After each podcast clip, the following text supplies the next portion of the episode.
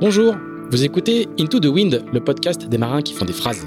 Into the Wind est produit par Tip Shaft, le média des professionnels et des passionnés de voile de compétition. Tip ce sont deux newsletters hebdomadaires en français et en anglais, des podcasts, des événements, des formations ainsi qu'un festival de films et un studio de production de contenu que vous pouvez retrouver sur tipenshaft.com. Je suis Pierre-Yves Lotrou et je vous souhaite la bienvenue dans ce nouvel épisode d'Into the Wind. C'est l'été, alors Into the Wind fait une petite pause bien méritée avant de reprendre fin août. Mais d'ici là, nous vous proposons, comme chaque année, de plonger dans nos archives et de passer les 4 prochaines semaines avec des navigatrices. Et si nous avons choisi de mettre les femmes en avant cet été, c'est que Tip Shaft lance fin septembre un nouveau podcast dédié aux femmes en course. Baptisé Navigante, au pluriel, il sera animé par notre consoeur Hélène Kougoul et donnera la parole à toutes celles qui régatent au large ou entre trois houées, en solitaire ou en équipage. Ces quatre prochaines semaines, vous allez donc pouvoir euh, écouter ou réécouter les épisodes d'Into the Wind avec Sam Davies, Marie Rioux, Justine Métro et Isabelle Joschke. Toute l'équipe de Tip Shaft se joint à moi pour vous souhaiter un bel été et on se retrouve fin août pour la saison 5 déjà d'Into the Wind et fin septembre pour le lancement de Navigante. Bonjour Isabelle Joschke. Bonjour Pierre-Yves Le Trou. Merci de. Mais on rigole parce que je me suis entraîné à prononcer correctement ton nom de famille. Euh, en souvenir de mes cours d'allemand du lycée. Merci beaucoup de nous recevoir. On est dans une petite maison tout près de la base par une belle journée d'automne ensoleillée. Euh, j'ai une vue sur le jardin euh, juste derrière toi. Merci beaucoup de nous recevoir pour ce, nouvel épisode d'Into the Wind. Alors, on a réussi à trouver un petit créneau dans l'agenda des, nombreux coureurs qui préparent la Jacques Vabre comme toi. On est à quelques jours du départ en convoyage, ou en tout cas du stand-by du départ en convoyage pour, pour le Havre, eh ben, est-ce que tu peux nous dire un petit peu dans quel état d'esprit on est à, On est euh, mi-octobre, donc on est vraiment dans, pas longtemps. Il y a le, il y a le départ de la Jaguar, il y a le départ en convoyage. C'est quoi C'est le rush final? Tu vérifies les, les, les, les, les embarqués, tu commences à regarder la méthode. on, est dans quel état d'esprit? On est, on est encore un peu loin de la course, mais on est, on, ça commence déjà à se rapprocher. Bah ouais, en fait, j'ai l'impression que à chaque édition, l'état d'esprit il est différent. À J moins euh, deux, trois semaines en tout cas de d'être au Havre. Cette année, c'est particulier. Bah, déjà là, euh, voilà, c'était, on a réussi à trouver un rendez-vous, notamment parce qu'il n'y a pas de vent pour naviguer. L'été indien en Bretagne nous a. Ouais, c'est bizarre. On est mi-octobre et puis il n'y a pas de vent, il fait super beau, donc euh, à la fois c'est hyper agréable. Et puis en même temps, euh, bah, on a notre petite Genacar qu'on n'a jamais déroulée. Ça, c'est le genre de truc où bah, on attend que le vent se mette à souffler. Je crois que pour cette édition-là de la Transat Jacques Vabre, je suis particulièrement cool. Euh, sans doute parce que c'est une année où je me suis dit euh, de toute façon euh, quand je suis revenue du Vendée Globe que que cette année je la ferais cool, je la préparais en me voilà en respectant aussi mon niveau de fatigue générale du autour du monde et et là, ben, franchement, moi, je me sens plutôt prête. Le bateau, on n'a pas fait grand-chose. En fait, on l'a juste remis en état de naviguer, mais on n'a pas fait de transformation. Donc, a priori, tout va bien. On a une équipe super rodée. Avec Fabien, euh, on a eu l'occasion de naviguer quand même plusieurs fois. On a fait le Fastnet ensemble. Alors Fabien, c'est Fabien Delahaye. Hein Fabien Delahaye, qui est mon coéquipier. Et puis euh, effectivement, on a voilà, moi j'ai déjà fini mes, mes sacs d'avitaillement, sacs de vêtements et tout. Il y a quand même pas mal de choses qui sont déjà prêtes. Donc à la fois je suis cool, mais voilà, je sais que je vais bientôt partir. Et puis que surtout les toutes dernières semaines, souvent le bah, le temps il se rétrécit quoi. Et surtout, si le vent se met à souffler la semaine prochaine, on va vouloir naviguer tous les jours. Et puis après, il y aura bah, le convoyage. Et d'ici là, il bah, faut vraiment que tout le matos soit prêt. Donc euh, là, on y est, voilà, gentiment. Et alors, là, c'est la première grande course après le Vendée Globe. Donc du coup, on n'est pas tout à fait la même, euh, le même ou la même, le même corps ou la même coureuse après un Vendée Globe. Il y a ça qui participe de, de, la, de, la, de la tranquillité d'esprit et de, de la sérénité que, que, que, tu racontes? Ouais, en fait, on n'est juste plus la même personne. Et, euh, et, du coup, euh, bah, le départ d'une course, ça vient euh, jouer sur euh, la pression qu'on se met, sur plein de choses qui sont vraiment de l'ordre du mental. Hein. Enfin, presque plus du psychologique que du mental, parce qu'il y a, y a tout ce qui est l'organisation. Ça, comme j'en ai fait plein, à la limite, pour moi, bah, j'ai l'habitude, quoi. Tout ce qu'il faut gérer avant une course, je connais. Mais après, c'est bah ouais, le niveau de pression que je vais mettre, et c'est lui qui fait que bah, trois semaines du départ, euh, je suis en train de faire 40 000 choses ou pas, quoi. Et clairement, euh, cette année, non, je suis pas en train de faire 40 000 choses. Et du coup, est-ce que est-ce qu'on se dit, euh, c'est un départ de course, mais enfin bon, j'ai pris le départ du Vendée Globe. En termes de stress et de pression, on peut pas faire grand chose de, de pire ou de mieux. Et donc, du coup, bah, c'est plus facile. Alors, oui, il y a ça. Ou est-ce que c'est un risque de, de, se dire ça? Je sais pas ce qu'il y a un risque. Je pense que je prends le risque, en tout cas bah il y a ça. De toute façon, euh, oui, ce que j'ai traversé en termes de, pression avec le départ du Vendée Globe, bah, ça y est, c'est derrière moi. Donc euh, euh, évidemment que je me mettrai pas cette pression même sur un, nouveau départ de Vendée Globe parce que c'était l'inconnu. Mais même au-delà de ça. Bah, j'ai quand même traversé plein de trucs dans, dans plein de transats, des, des choses pas forcément chouettes et des choses chouettes. Et du coup, je pense qu'avec tout ce bagage, euh, aujourd'hui, bah ouais, je sais que ça peut super bien se passer. Je sais aussi que ça peut euh, pas très bien se passer. Et je sais que dans tous les cas, euh, bah, je vais pas mourir, ou en tout cas, il n'y a, pas tant de risques que ça. Et donc, c'est aussi OK. Et, c'est aussi par rapport à ça que je me mets pas trop la pression. C'est que bah, je suis prête à ce que ça se passe bien. Et puis, je sais que bah, des fois, non. Euh, et ça sert tellement à rien en plus, il y a ce truc-là, quoi. Ça sert tellement à rien de se projeter, de se dire euh, ouais, à tel moment ça va être comme ci, comme ça, parce que c'est, je dirais que moi c'est souvent quand j'ai vachement bien préparé mon truc, euh, visualisé et tout, que je me suis rendu compte que ça se passait pas du tout comme ça. Quoi. Donc il y a un côté où chez moi, parce qu'on est tous différents, mais chez moi ça marche bien, euh, d'y aller plus cool. Et euh, bien sûr de préparer ma météo et tout ça, oui, bien entendu mais en tout cas de ne pas en rajouter quoi en termes de stress. Et, tu sens vraiment une, un, changement d'approche de, des courses de post-Vendée ou, euh, ou, c'est aussi juste parce que le fait que tu accumules de l'expérience au fil des saisons euh, qui, Il y a les, deux. Il y a vraiment les deux. En fait, avant le Vendée, déjà, chaque année, je me disais, euh, je me sens un peu plus cool. Bon, il y a eu quand même en 2019, quand on a mis les foils, il y avait un peu plus de stress. Parce que c'est comme si on avait eu un bateau neuf. Moi, je connaissais plus mon bateau. J'avais eu très peu de temps pour, euh, pour m'entraîner, pour le découvrir. Voilà, mon bateau, il commençait à aller très très vite, à taper fort. Euh, il y avait beaucoup d'inconnus. Donc là, euh, je pense qu'il y avait un peu plus de stress quand même. Mais sinon, chaque année, je me suis rendu compte que ça allait mieux et que même quand j'ai, voilà, l'année du Vendée, de, de se projeter sur euh, ce grand départ. Euh, je trouve que dans l'absolu, j'ai plutôt bien géré. Mais après, je pense que d'avoir fait le Vendée Globe, ça rajoute encore une couche supplémentaire en termes de sérénité et de ce qu'on peut euh, accepter dans, dans voilà dans l'incertitude que, que nous apporte une course. Quoi. En termes d'incertitude, on peut on peut pas faire mieux ou pire que le Vendée. Ouais, exactement. Bah oui, c'est ça. Et, euh, et puis quand t'as voilà quand t'as vu ça, quand t'as vécu ça, puis que et ça t'a bien fait suer, ben ok, tu te dis euh, bon ben je dirais c'est pas le pire, mais presque le pire je l'ai vécu donc maintenant euh, euh, je suis capable quoi. Est-ce que le, le, le, fait que tu es re-signé avec euh, MSASF pour, pour les quatre prochaines saisons jusqu'au prochain Money Globe, ça participe un peu de cette sérénité aussi?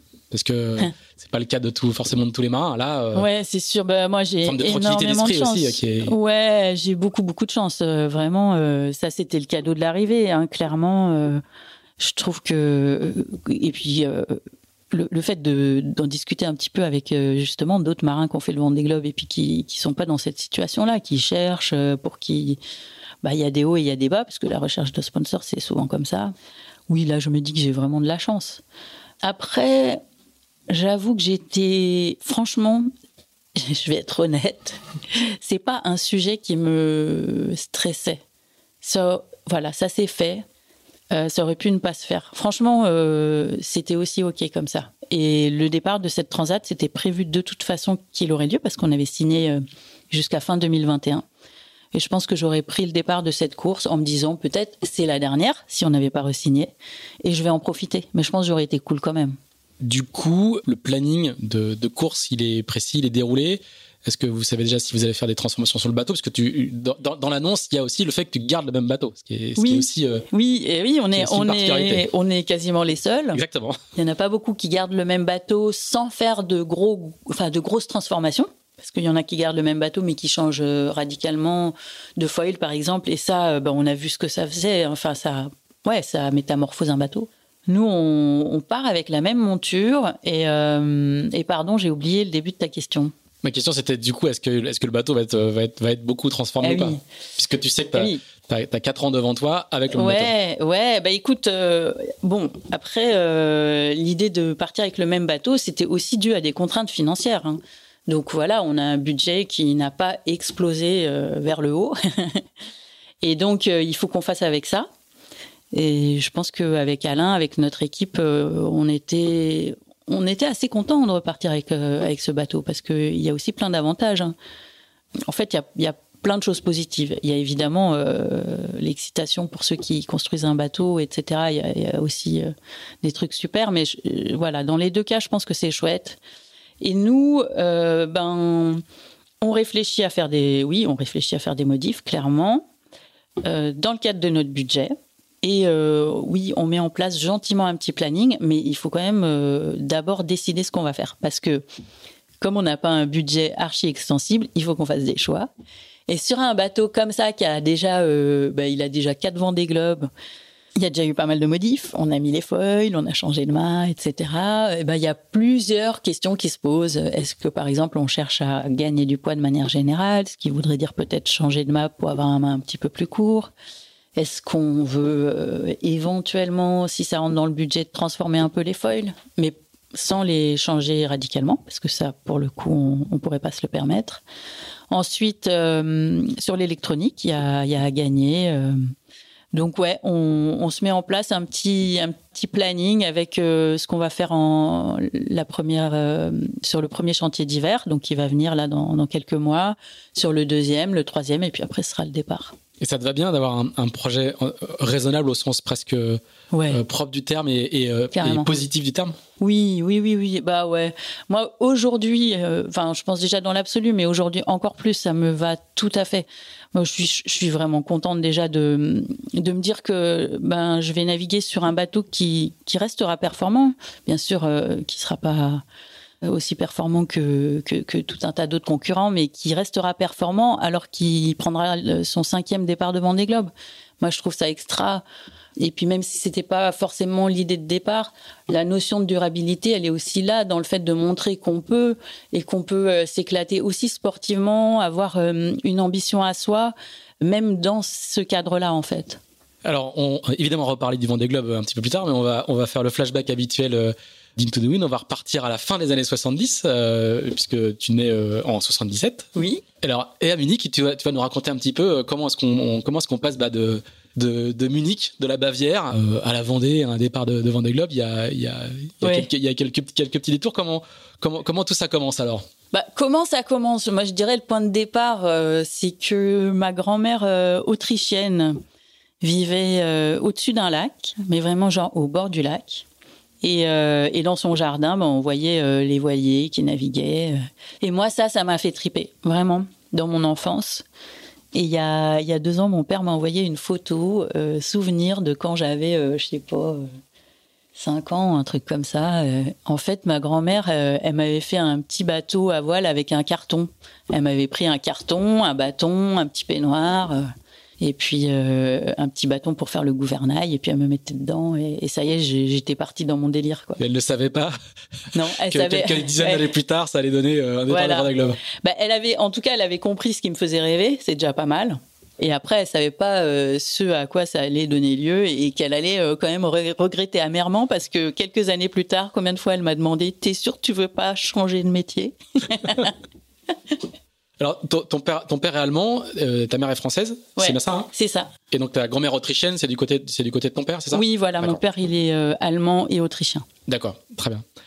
Alors du coup, comment comment est-ce qu'on convertit le, petit bateau en carton à, quel moment euh, tu passes un petit peu à la, à la, pratique quoi? Bah, parce que tu grandis pas du tout au bord de la mer, hein? Non, pas du tout. Non, non, moi j'ai euh, navigué euh, un tout petit peu dans mon enfance euh, en optimiste. puis on avait justement en Autriche, on avait un, vieux dériveur un peu genre de 4 mètres qui traînait et du coup que j'ai récupéré pour moi. Et puis je naviguais toute seule comme ça pour m'amuser. Vraiment, j'adorais ça. En fait, le, truc pour moi le plus important, c'est que j'ai j'ai vraiment rêvé beaucoup, beaucoup de naviguer. J'ai un peu navigué, mais pas du tout assez. Et ça, ça a créé euh, à un moment donné un espèce de déclic où quand j'y suis allée, j'y suis allée, mais en fonçant, quoi. Et donc, dans mon enfance, euh, Ben voilà, j'ai navigué un peu, euh, ben, j'ai fait des classes vertes, vraiment des trucs que tout. D'ailleurs, j'ai grandi euh, en, partiellement en région parisienne. Donc moi, j'ai découvert l'optimiste aussi à travers les, classes vertes. Les classes de mer, du coup. Non, mais même pas. Non, non, même pas. Donc c'était du, c'était des classes c'était de l'optimiste sur des, des plans d'eau intérieurs. Ouais, voilà, j'ai fait ça, des colos. non, j'ai très peu navigué sur la mer en fait. J'ai découvert ça euh, bah, Bien plus tard, quand j'ai fait mon premier stage au Glénan. Et là, je faisais mes études déjà, en fait. Et qu'est-ce qui te, qu'est-ce qui t'amène à aller euh, à faire le stage au Glénan C'est cette, euh, c'est, c'est l'accumulation de rêves de, de, mais ça, je... une gamine. Ouais. Alors en fait, franchement, mais il, il s'est passé des choses. Je sais pas si je suis à moitié amnésique, mais il s'est passé des choses assez. je sais pas, chez moi, ça a été assez brutal, quoi. Je me, j'ai des souvenirs comme ça. Alors moi, j'ai passé mon bac en Allemagne, donc je suis née en Allemagne. Ensuite, j'ai grandi en France. Et puis, je suis retournée euh, à 15 ans parce que j'avais besoin de prendre le large et de changer de décor. Et je suis partie en Allemagne. Et là, j'ai fait mon, un bac franco-allemand. Et le jour euh, de la. Il y avait la soirée de, pour fêter le bac euh, dans le lycée. Quoi. C'était, très familial et très sympa comme ambiance. Je sais pas, je, je vais voir ma prof de français. Et je ne sais pas comment j'avais appris qu'elle était skipper. Et je lui dis, ah, il paraît que vous êtes skipper. Comment on fait euh, Comment on fait pour aller naviguer et devenir skipper soi-même? Et je sais même pas pourquoi je lui ai demandé ça. Euh, enfin, franchement, je je sais plus. Et puis elle me dit, euh, ah bah bah faut aller faire un stage de voile au Glénan, puis après faut vous embarquer sur des transats en tant qu'équipière. Et voilà. Et du coup, c'est ça que j'ai fait. Quoi. Aussi simplement. Oui. Alors du coup, tu fais quoi? Tu, tu, vas faire ton premier stage au Alors du coup, euh, voilà, du coup, euh, bah, moi après ça, je rentre en France et je fais une prépa euh, lettres à Lyon, donc toujours pas au bord de la mer. Et hum, là, j'ai fait deux ans et je sais plus si c'est sur la première ou la deuxième année, je vais faire mon premier stage au Glénan d'une semaine. Et là, vraiment, mais vraiment, vraiment, j'adore quoi. Il faisait pas beau, c'était genre vente sud-ouest, le crachin et tout. C'était sur l'archipel? Et c'était, euh, on partait de Concarneau, puis c'était un stage embarqué, donc on était là le long des côtes, euh, bah, vers ici en fait. et j'ai, euh, j'ai adoré tout de suite. Et du coup, je suis venue, genre quelques semaines après, j'en ai refait un autre. Et après, je me suis embarquée six mois plus tard sur une transat qui allait au Brésil. D'accord. Donc le, vraiment, cette passion, elle, elle, croît toute seule, euh, à peine arrosée euh, pendant toute l'adolescence. Et le jour où tu la confrontes à la réalité, ça, se passe euh, comme dans les livres, quoi. Ouais, carrément. Ouais, ouais, c'est ça. C'est la graine qui germe sous la terre. Elle prend son temps et tout, mais après, quand elle est, enfin, quand elle sort de la terre, elle est vraiment prête. Et puis là, voilà. Et ouais, c'est vraiment ça parce que du coup, bah, quelques mois plus tard, je, je, fais ma transat qui va au Brésil. Là, j'étais en licence en fait. Et puis. Euh, tu fais des études de lettres, hein, Ouais, toujours euh, de, ouais, de lettres. Enfin, au début, j'étais à Lyon et puis j'ai fini à, Paris. Et en fait, euh, ben, l'année d'après, avant de finir mes études de lettres, je passe une année au Glénan pour me former. donc, tout de suite après, j'ai fait un cursus qui me permettait d'être monitrice de voile et, et puis de faire du bateau toute l'année, quoi. Et parce que du coup, ça devient tout de suite projet, un projet de vie ou un projet professionnel? En fait, euh, alors chez moi, jamais ni rien. Enfin, les choses ne sont jamais vraiment euh, euh, préméditées. Et du coup, je j'avais envie de faire du bateau, quoi. Ça, c'est sûr. Et du coup, je me dis bon ben, je sais comment faire, donc allons-y, sans trop réfléchir. Et je me, je me suis dit sur ma transat que j'avais envie de oui, que, que mon métier, il m'amène à, enfin, qu'il soit lié au nautisme et tout. Mais franchement, moi, le truc, c'est que moi, je viens d'un milieu, euh, déjà, enfin, au lycée, on nous, on nous apprend pas trop le monde, la vraie vie, quoi. Le, le monde après le bac, euh, nous, on n'en parlait pas beaucoup, donc j'avais aucune vision de ce que j'allais faire comme, euh, enfin, professionnellement, quoi.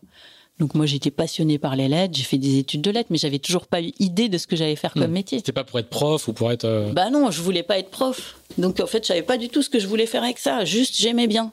Et puis j'ai découvert la voile et là je me suis dit j'aime encore plus, donc allons-y. Mais en fait toujours sans projet quoi. Et puis euh, donc je passe une année à, voilà à, devenir euh, monitrice, à apprendre à naviguer et tout et tout.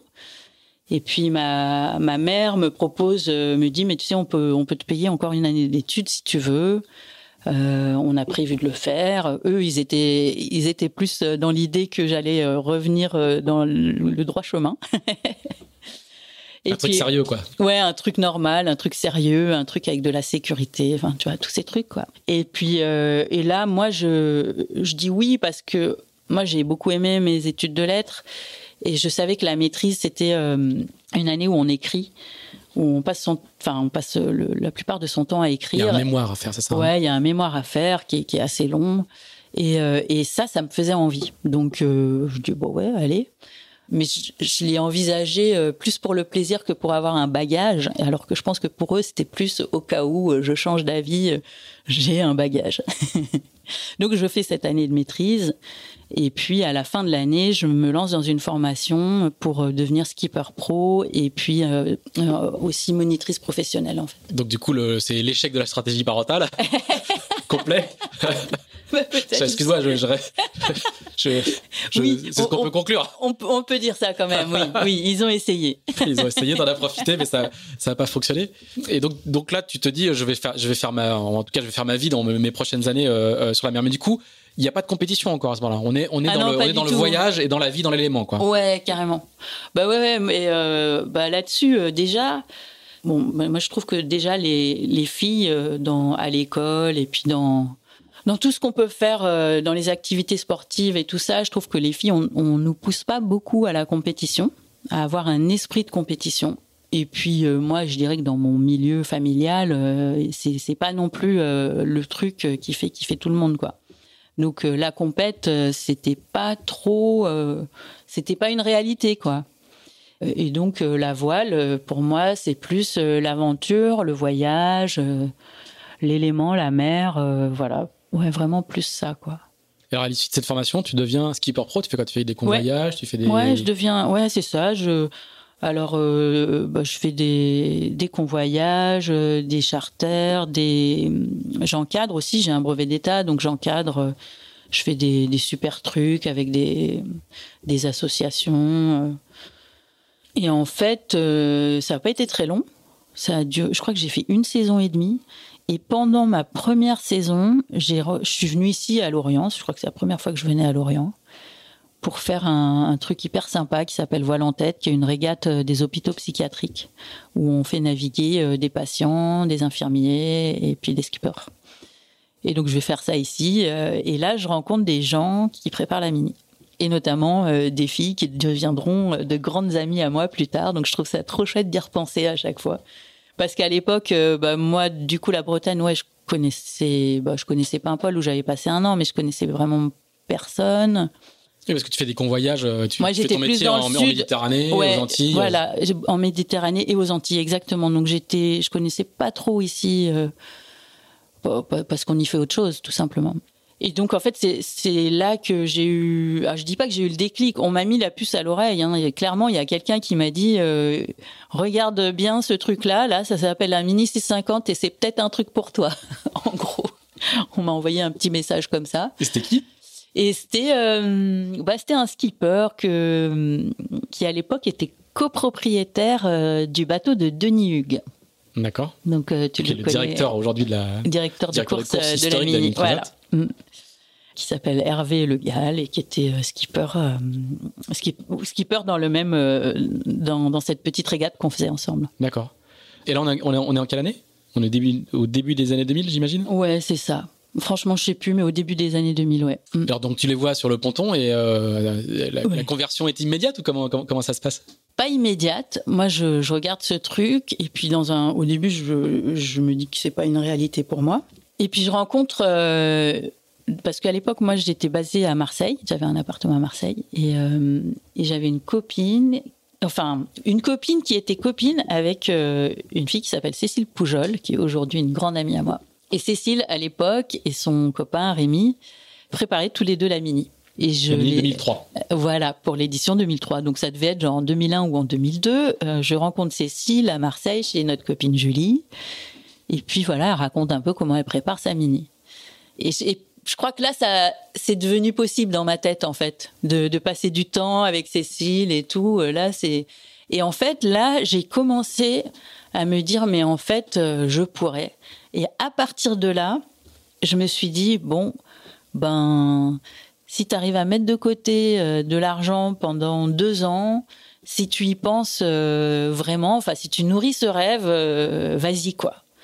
Et puis, ben, moi, j'allais travailler l'hiver, j'allais plutôt aux Antilles pour gagner. C'est vrai qu'il y avait moyen, de, en étant embarqué, de, de, faire des petites économies, en fait, sur une saison. Et donc voilà, j'ai fait ma saison. Euh, je me suis rendu compte que plus ça allait, euh, plus j'y pensais. Puis j'en rêvais de mon bateau. Euh, ah, c'était un truc. Des fois, je me disais waouh. Non, mais là, là, ça me ça me lâche plus quoi. Et puis un virus quoi, au sens littéral du terme presque. Hein. ouais, ouais, ouais, ouais, c'est clair. Ouais. Mm. Et qu'est-ce qui qu'est-ce qui t'attirait? À ce moment-là Qu'est-ce qui t'attirait? C'était pas, pas la compétition, c'était, l'aventure, les valeurs, c'était. Euh, non, mais c'était clairement de, euh, de traverser l'Atlantique en solitaire sur un bateau de 6 mètres 50 et puis un bateau comme ça. Parce que, en l'occurrence, c'était pas n'importe quel bateau. J'avais vu des mini, ces bateaux hyper larges. Voilà, aujourd'hui, ça paraît normal à tout le monde, mais moi, quand même, je trouvais ça assez incroyable. On aurait dit des petites soucoupes volantes. Ouais, je me disais, waouh, de faire ça, mais incroyable. Et donc voilà, donc j'en ai, euh, j'en ai beaucoup rêvé. J'ai mis de l'argent de côté, j'ai reçu beaucoup de soutien. Ma mère a, euh, a emprunté des sous pour moi parce que moi ah j'étais pas du tout à même d'emprunter des sous. Euh, la, la banque m'aurait rionné parce que j'avais que des CDI. des CDD. que des CDD, oui, pardon. Et voilà, puis un petit, un petit ta, héritage. Ta pas trop voulu de, de, de, d'avoir fait l'année de maîtrise et d'être parti faire du bateau après. Elle, elle m'en a pas du tout voulu elle aurait bien voulu que je fasse autre chose, mais elle m'a soutenue. Et c'est quand même un truc que je trouve génial et que j'ai reçu. Euh, j'ai quand même reçu beaucoup de soutien, même si euh, au début ça a bousculé mon entourage. J'ai été soutenue. Et ça, c'est vraiment important. Ouais.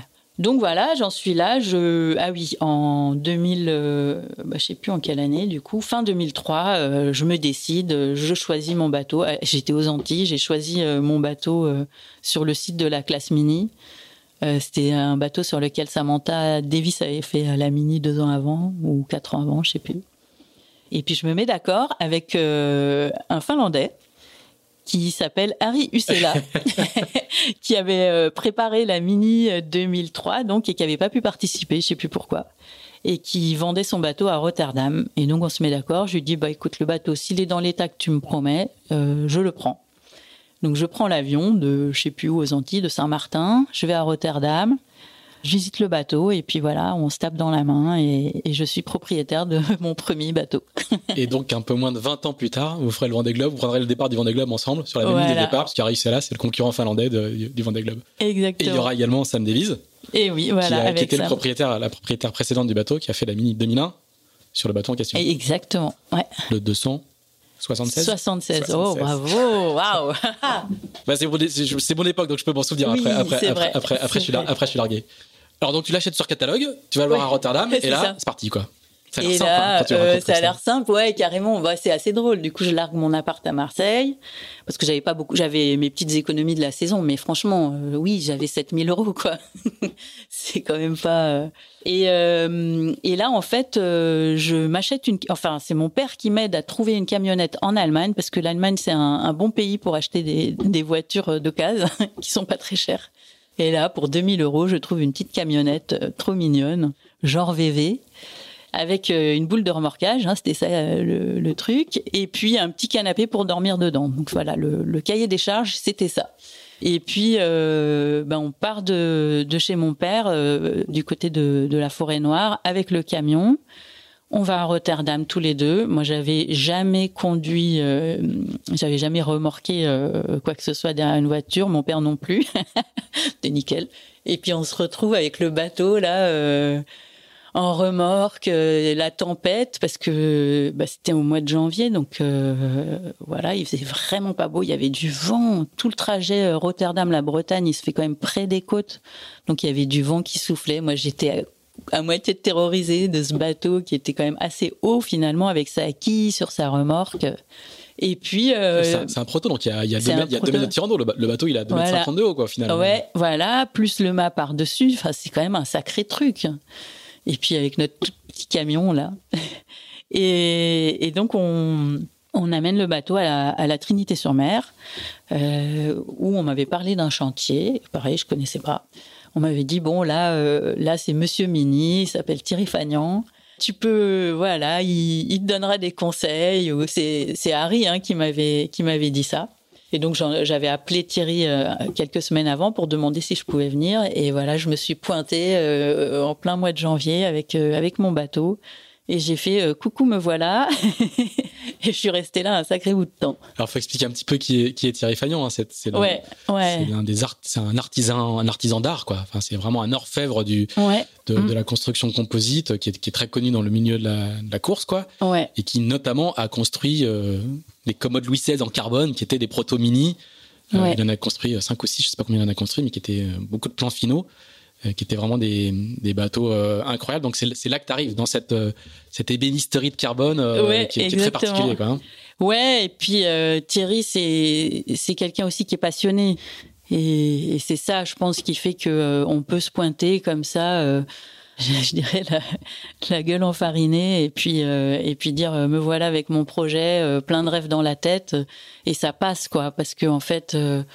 Ben, je pense que Thierry, a eu ses rêves, il a fait la mini lui-même, euh, il adore ça. euh, et, du coup, moi, j'ai reçu un, accueil euh, ben, hyper chaleureux. En fait, sinon, j'avais rien. Je connaissais pas un chat. et puis surtout, moi, j'étais pas du tout en mesure de gérer mon bateau toute seule. J'aurais même pas su comment le mettre à l'eau. Enfin, il y avait plein de choses. Je ne savais pas même comment euh, le et tout ça. Enfin, il y avait vraiment, plein de choses euh, pour lesquelles j'étais pas autonome. Alors tu vas passer l'hiver à la Trinité et puis tu vas le mettre, tu vas finir par le mettre à l'eau et, Ah ouais, et- bah ouais, je passe euh, quelques semaines, on- je le mets à l'eau, je reçois plein de bons conseils, surtout vraiment, et un super accueil au chantier. C'était mon chez moi, hein, clairement, euh, ce chantier. Et puis je commence à faire mes premières naves, donc je découvre euh, la quille pendulaire avec des dérives, voilà, des tas de trucs, les bastacs. C'est assez folklore parce que vraiment je connais pas quoi. Et je fais voilà mes premières naves, euh, donc c'est en 2004, au printemps 2004.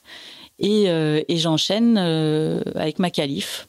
Et je pense que c'est là que je m'approprie vraiment le bateau. Alors on va rappeler hein, pour faire le mini transat, la, qualif c'est vraiment le, comment on va dire le le, le- le grand examen de passage, hein, puisqu'il faut faire euh, euh, Il y a 1000 milles, mille ouais. en, 1000 solitaire sur un parcours imposé. Euh, En Atlantique, c'est euh, un grand tour de l'île de Ré jusqu'à Koningbeg. Enfin, c'était Jusqu'en juste- Irlande. Jusqu'en Irlande, à l'entrée de la mer Celtique. Ouais. Et en Méditerranée, c'est un grand tour de la, de la Méditerranée. Et c'est vraiment le, la- le, le moment où euh, le l'apprenti ministre commence à devenir un petit peu marin. Quoi. Ça Ouais, dure entre, ouais. euh, entre 6 et 10 jours. Hein. Exactement. Et c'est, euh, bah, pour moi, c'était, euh, c'était la découverte de tout plein de choses. Déjà d'être, euh, d'être euh, au milieu de nulle part, parce que la mer d'Irlande, euh, à un moment donné, en mini, avec aucun moyen de communication, bah, t'es vraiment livré à toi-même. Donc d'être au milieu de nulle part et devoir compter que sur toi. Donc moi, ça m'a obligé à prendre confiance dans mes compétences parce que j'avais quand même peu d'expérience. hein. Donc voilà, prendre confiance en moi, découvrir que vraiment j'aime ça, découvrir euh, un truc qui n'a pas été facile et ça a duré longtemps, c'est comment dormir, dormir en solitaire. Ça, c'est quelque chose. euh, en fait, j'ai découvert comment c'était difficile sur euh, sur la calife. Et après, pendant des années, j'ai pas trouvé la clé, clairement. Donc, ça veut dire que, en gros, je dormais très peu. J'arrivais pas vraiment à dormir parce que j'avais j'avais toujours peur qu'il y ait un cargo ou un bateau de pêche qui arrive. Donc toujours un peu dans le stress. Du coup, je dormais pas vraiment, je récupérais pas.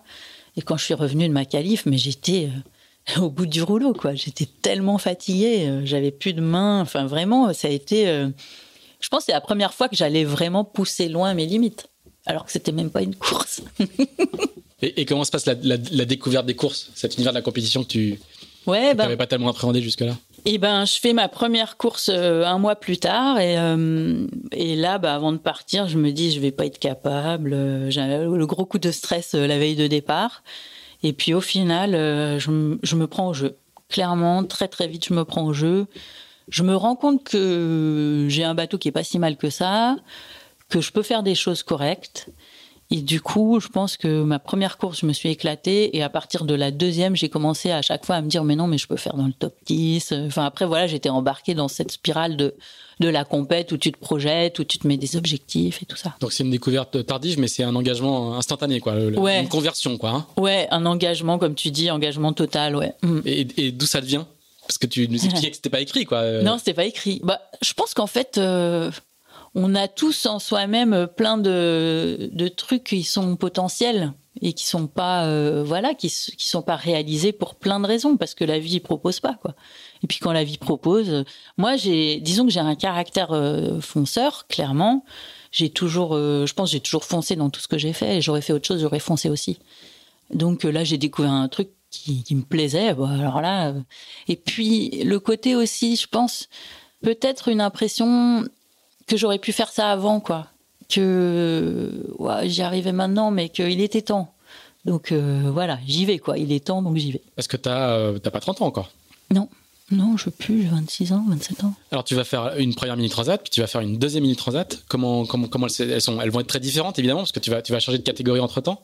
Ouais. Comment, comment se passe le, la première et ce, ce, baptême du feu euh? Ouais, la première. C'est en 2005, hein, c'est la mini 2005. Ouais, voilà. Bah écoute, déjà le départ, euh, bah, je, hisse mon spi à l'envers. donc pour montrer que j'étais quand même, euh, voilà, j'étais un peu à côté de mes pompes et ça c'était clairement dû au stress, le stress du départ. et puis euh, il m'arrive un truc pas très cool, c'est que mon groupe électrogène tombe en panne, genre le lendemain ou le surlendemain du départ. Ce qui veut dire que je peux plus charger mes batteries. Et l'étape, en fait, c'était La Rochelle, Porto Calero, donc à Lanzarote aux Canaries. Et c'était que du spi. Tout du long, c'était sous spi. Donc je me suis fait euh, une semaine de spi sans pilote et sans GPS. Autant dire que là, euh, ça a été raide, raide de chez raide. J'ai eu des hallucinations. Je suis vraiment allée euh, loin, loin, loin dans la résistance au sommeil. Et puis je suis arrivée à, aux Canaries déçue, désolée de, de, comment ça s'était passé, de mon classement évidemment, parce que du coup je suis arrivée dans les choux. Donc vraiment, euh, ouais, dégoûté quoi. et quand je suis repartie sur la deuxième étape, j'avais eu le temps de digérer et puis de passer à autre chose. Et, là, quand je suis partie, j'étais euh, là, j'étais prête à faire quelque chose de bien. Et en l'occurrence, la deuxième étape, c'est hyper bien passé. Je crois que je termine quatrième, cinquième, je sais plus, quatre ou cinq, je me souviens même plus. Mais en tout cas, je fais une très belle étape par rapport à voilà au bateau, à la concurrence et tout. Et je me suis euh, éclatée, quoi, vraiment éclatée. Donc ça, c'est ma première expérience. Et là, tu te, tu, tu, tu te dis quoi? Tu dis, euh, hmm. ma, vie est là, euh, je vais... Je vais faire carrière avec, avec, avec plein de guillemets, mais en tout cas, est-ce que tu arrives à te projeter à, à, moyen terme? Ou est-ce que... Euh, ben, alors moi, je me suis jamais dit. alors ma vie est là. Je sais pas ce que ce qu'on entend par ma vie est là. oui, ma vie présente est là. Ça c'est sûr. Je me le suis dit. Après, je vais faire carrière et ma vie dans dix ans, elle est là? Non, ça. Moi, j'ai en fait j'ai jamais projeté. J'ai toujours fait les choses euh, comme elles se présentaient. Et, et, du coup, là, non, je me dis juste, euh, c'est trop génial, je veux repartir. et puis, euh, il se trouve que mes sponsors étaient très contents. Ils étaient hyper emballés, hyper chouettes. Ouais, j'avais trouvé des sponsors juste avant, quelques, enfin, quelques mois avant le départ.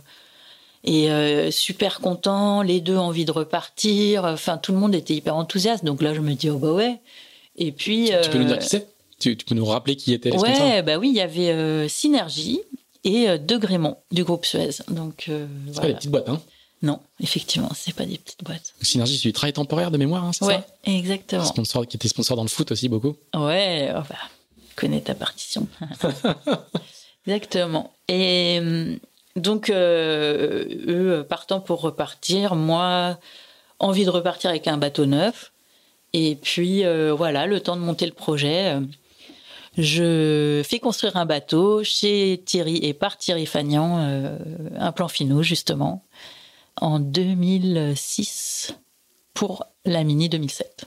Donc là, on change un peu d'univers et de catégorie quand même, parce que des gens qui construisent des protos, il n'y en, a pas beaucoup, il n'y a pas beaucoup de nouveaux protos chaque année. Ouais, oui, euh, c'est clair. Avoir l'occasion de faire ça, c'est euh, rare, quoi.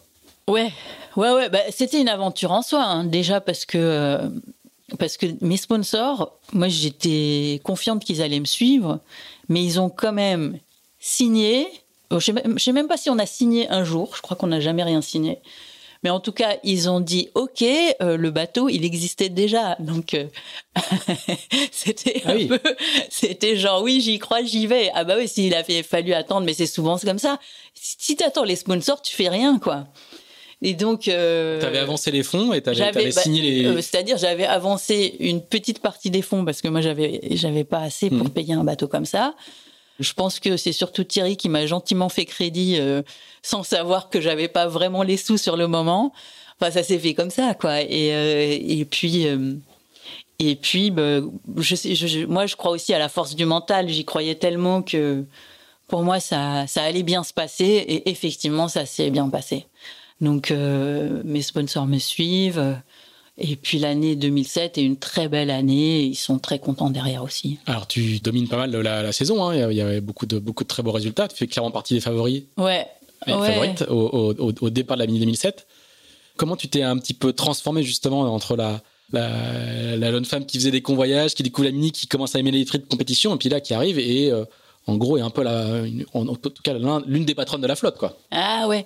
Ben, Moi, je me souviens parce que le, être annoncé qu'on est qu'on est favori d'une grande course et puis tenir son rang, ça n'a rien d'évident que tu sois un homme ou une femme, hein, mais euh, euh, et du coup, euh, ça, ça, a plutôt bien se passer sur cette première étape. Mais raconte-nous un petit peu la, transformation. Ouais, bah, je dirais mentale, je dirais, de ta part.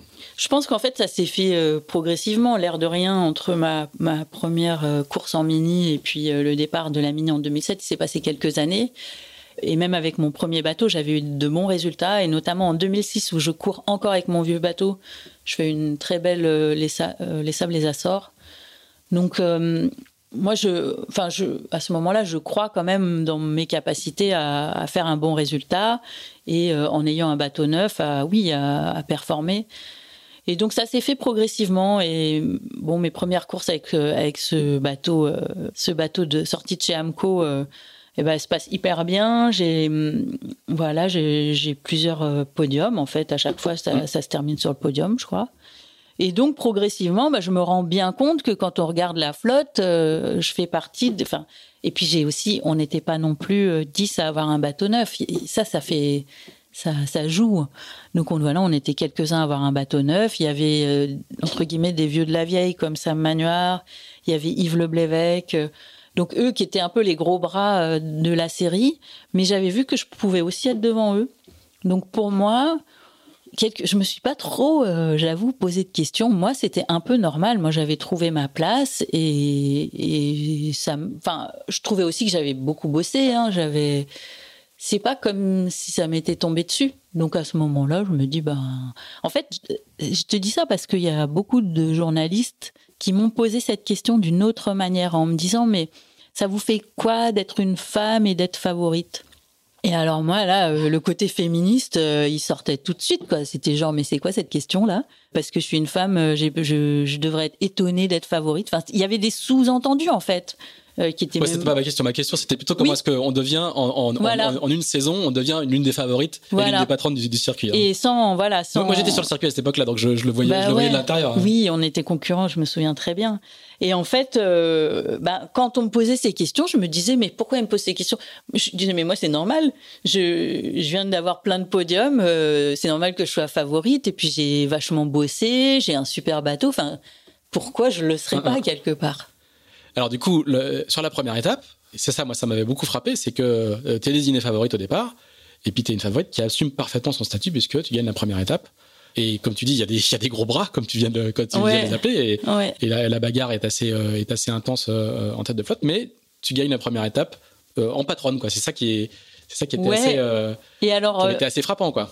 Oui, alors je pense que ça a été frappant de l'extérieur. De l'intérieur, faut savoir que moi, j'avais pas les classements. Donc moi, j'ai. fort. non mais moi j'ai fait ma course. Mm. J'ai fait ma course pour moi.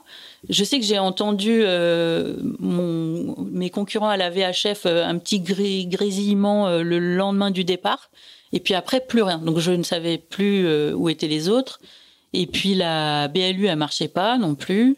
Donc j'avais j'avais pas les classements, j'avais rien du tout pendant quasiment toute l'étape.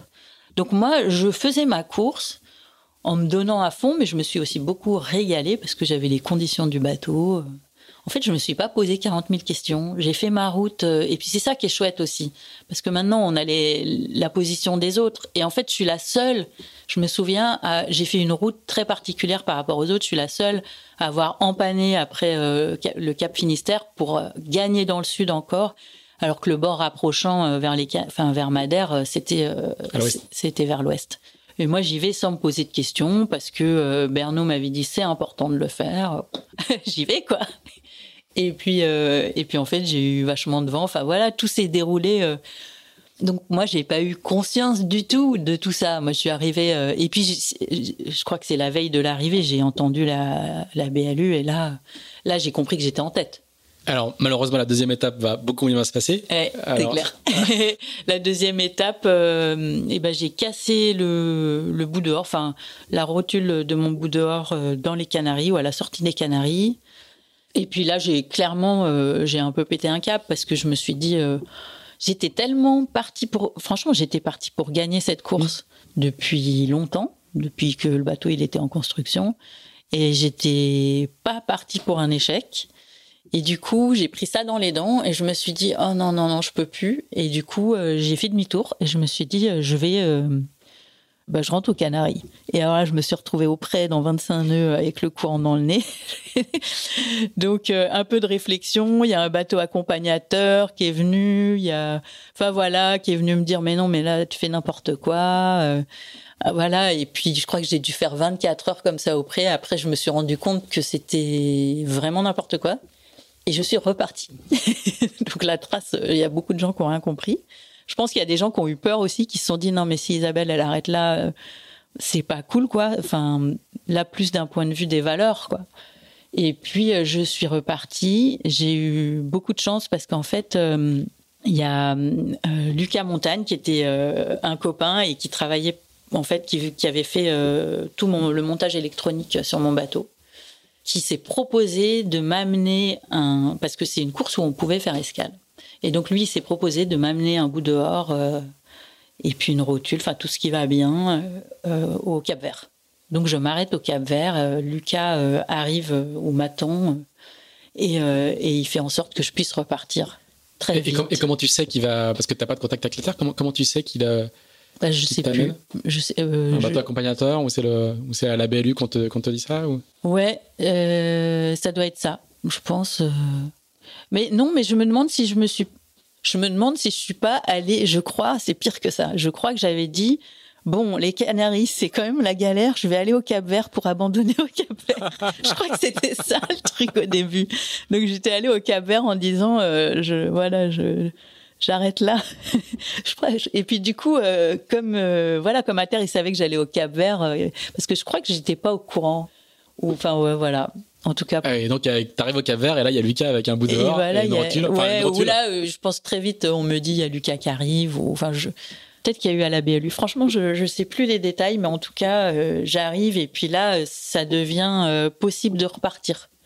En fait, il y a eu vraiment euh, le, Cap Vert, ça n'a pas été long, mais il y a eu tout. Il y a eu le désespoir, et puis derrière, ah, c'est possible de repartir.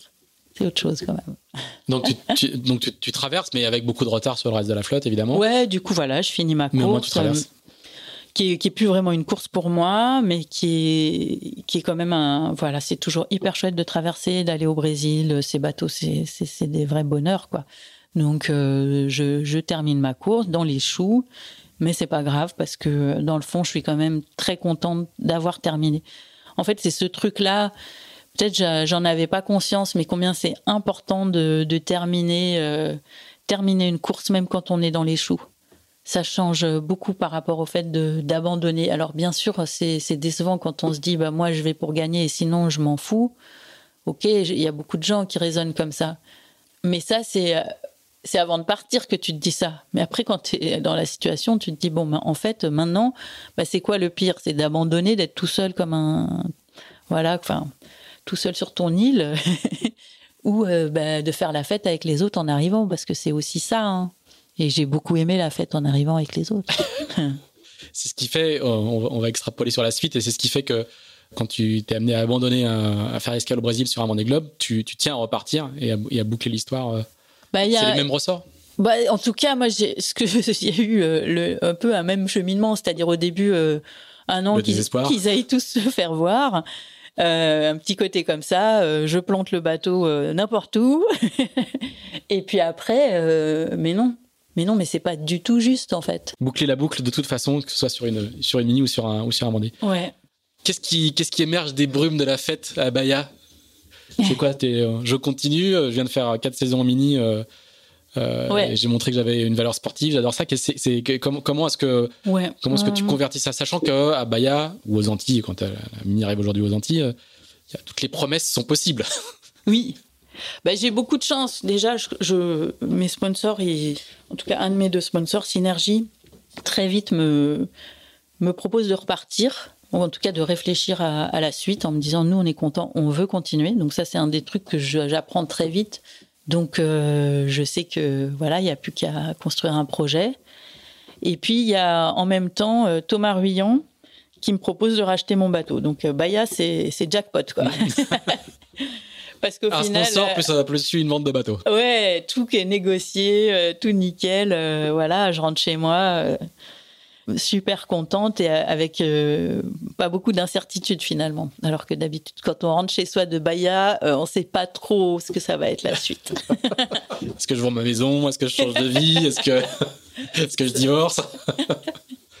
Donc là, c'est l'inverse. Tu arrives avec le compte en banque plein et un sponsor qui attend ton projet. Ouais, exactement. Et puis, euh, du coup, euh, bon, je pense que j'y avais pensé un peu avant.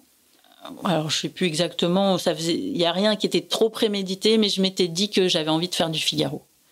Sans trop euh, savoir ce que c'était. Moi, j'avais compris qu'il y avait plein de choses à apprendre dans ce circuit. Il y avait aussi, il y avait Charles Caudrelier qui m'avait proposé pour l'année 2007 de le remplacer, je crois, parce que lui faisait autre chose. Donc sur sur son Figaro. Donc c'est un truc que j'avais un peu regardé comme ça vite fait. Et je me suis dit, euh, bah, le mieux pour moi, c'est d'enchaîner sur du Figaro. Alors là, on, est, on, réduit encore l'entonnoir entre la, part aventure, compétition. Tu deviens, tu, rentres dans, tu rentres dans le moule, quoi, au, ouais, Exactement. Dans, je rentre dans la compétition pure. Et d'ailleurs, euh, j'avoue, c'est pas euh, la période dans ma dans ma vie de navigatrice, c'est pas la période que j'ai le plus adoré. Hein. La, le, la période du Figaro. Au début, c'est je découvre, je trouve ça génial et tout, et puis euh, j'ai fait pas mal de saisons et, là, je, disons que je touche le, le, dur de la compète, quoi. Le côté, euh, il faut persévérer, il, il faut un, mental d'acier, il faut croire en soi. Euh, si voilà, dès que tu dès que tu doutes un peu, Bloom, tu tu perds. Euh, enfin. tu, tu, le fais pourquoi Tu le fais justement pour. Euh, tu retournes à l'école, tu, tu, vas à l'école de la regate que t'as pas fait euh, ouais, voilà. en formation initiale. Un peu, ça, ouais. Je, je, me dis ben là, euh, là j'ai des choses à apprendre et j'ai envie d'apprendre plein de choses. Clairement, je sais que c'est un milieu. Je, je, voilà, je sais que j'ai bien marché en mini, mais je me rends compte que j'ai énorme de trucs à apprendre. Je suis pas, j'ai les pieds sur terre quand même. Et du coup, je me dis ben voilà, le Figaro c'est le bon endroit pour ça. Et je me lance là-dedans. Et puis après, je comprends ma douleur. On va essayer de développer un petit peu. il faut que, tu, il faut que tu bah, racontes un, ouais, un, bah, y a eu, alors, euh, euh, ça a été long. Hein. J'ai fait 4 ans de mini et j'ai fait 8 ans de Figaro. Moi, j'y suis allée en me disant, bon, je fais 2-3 ans de Figaro, puis après, je vais faire du classe 40 et après, on verra bien au final, euh, j'ai la chance d'avoir mon sponsor pendant, qui me suit quand même pendant trois ans, alors que la première saison se passe très bien. Je gagne même une étape sur la Cap Istanbul, donc euh, c'est voilà, je suis un peu sur euh, la vague de l'année 2007 quoi. Donc là, ça se passe super bien. Évidemment, mon sponsor est ravi. voilà, tout le monde est ravi, moi aussi.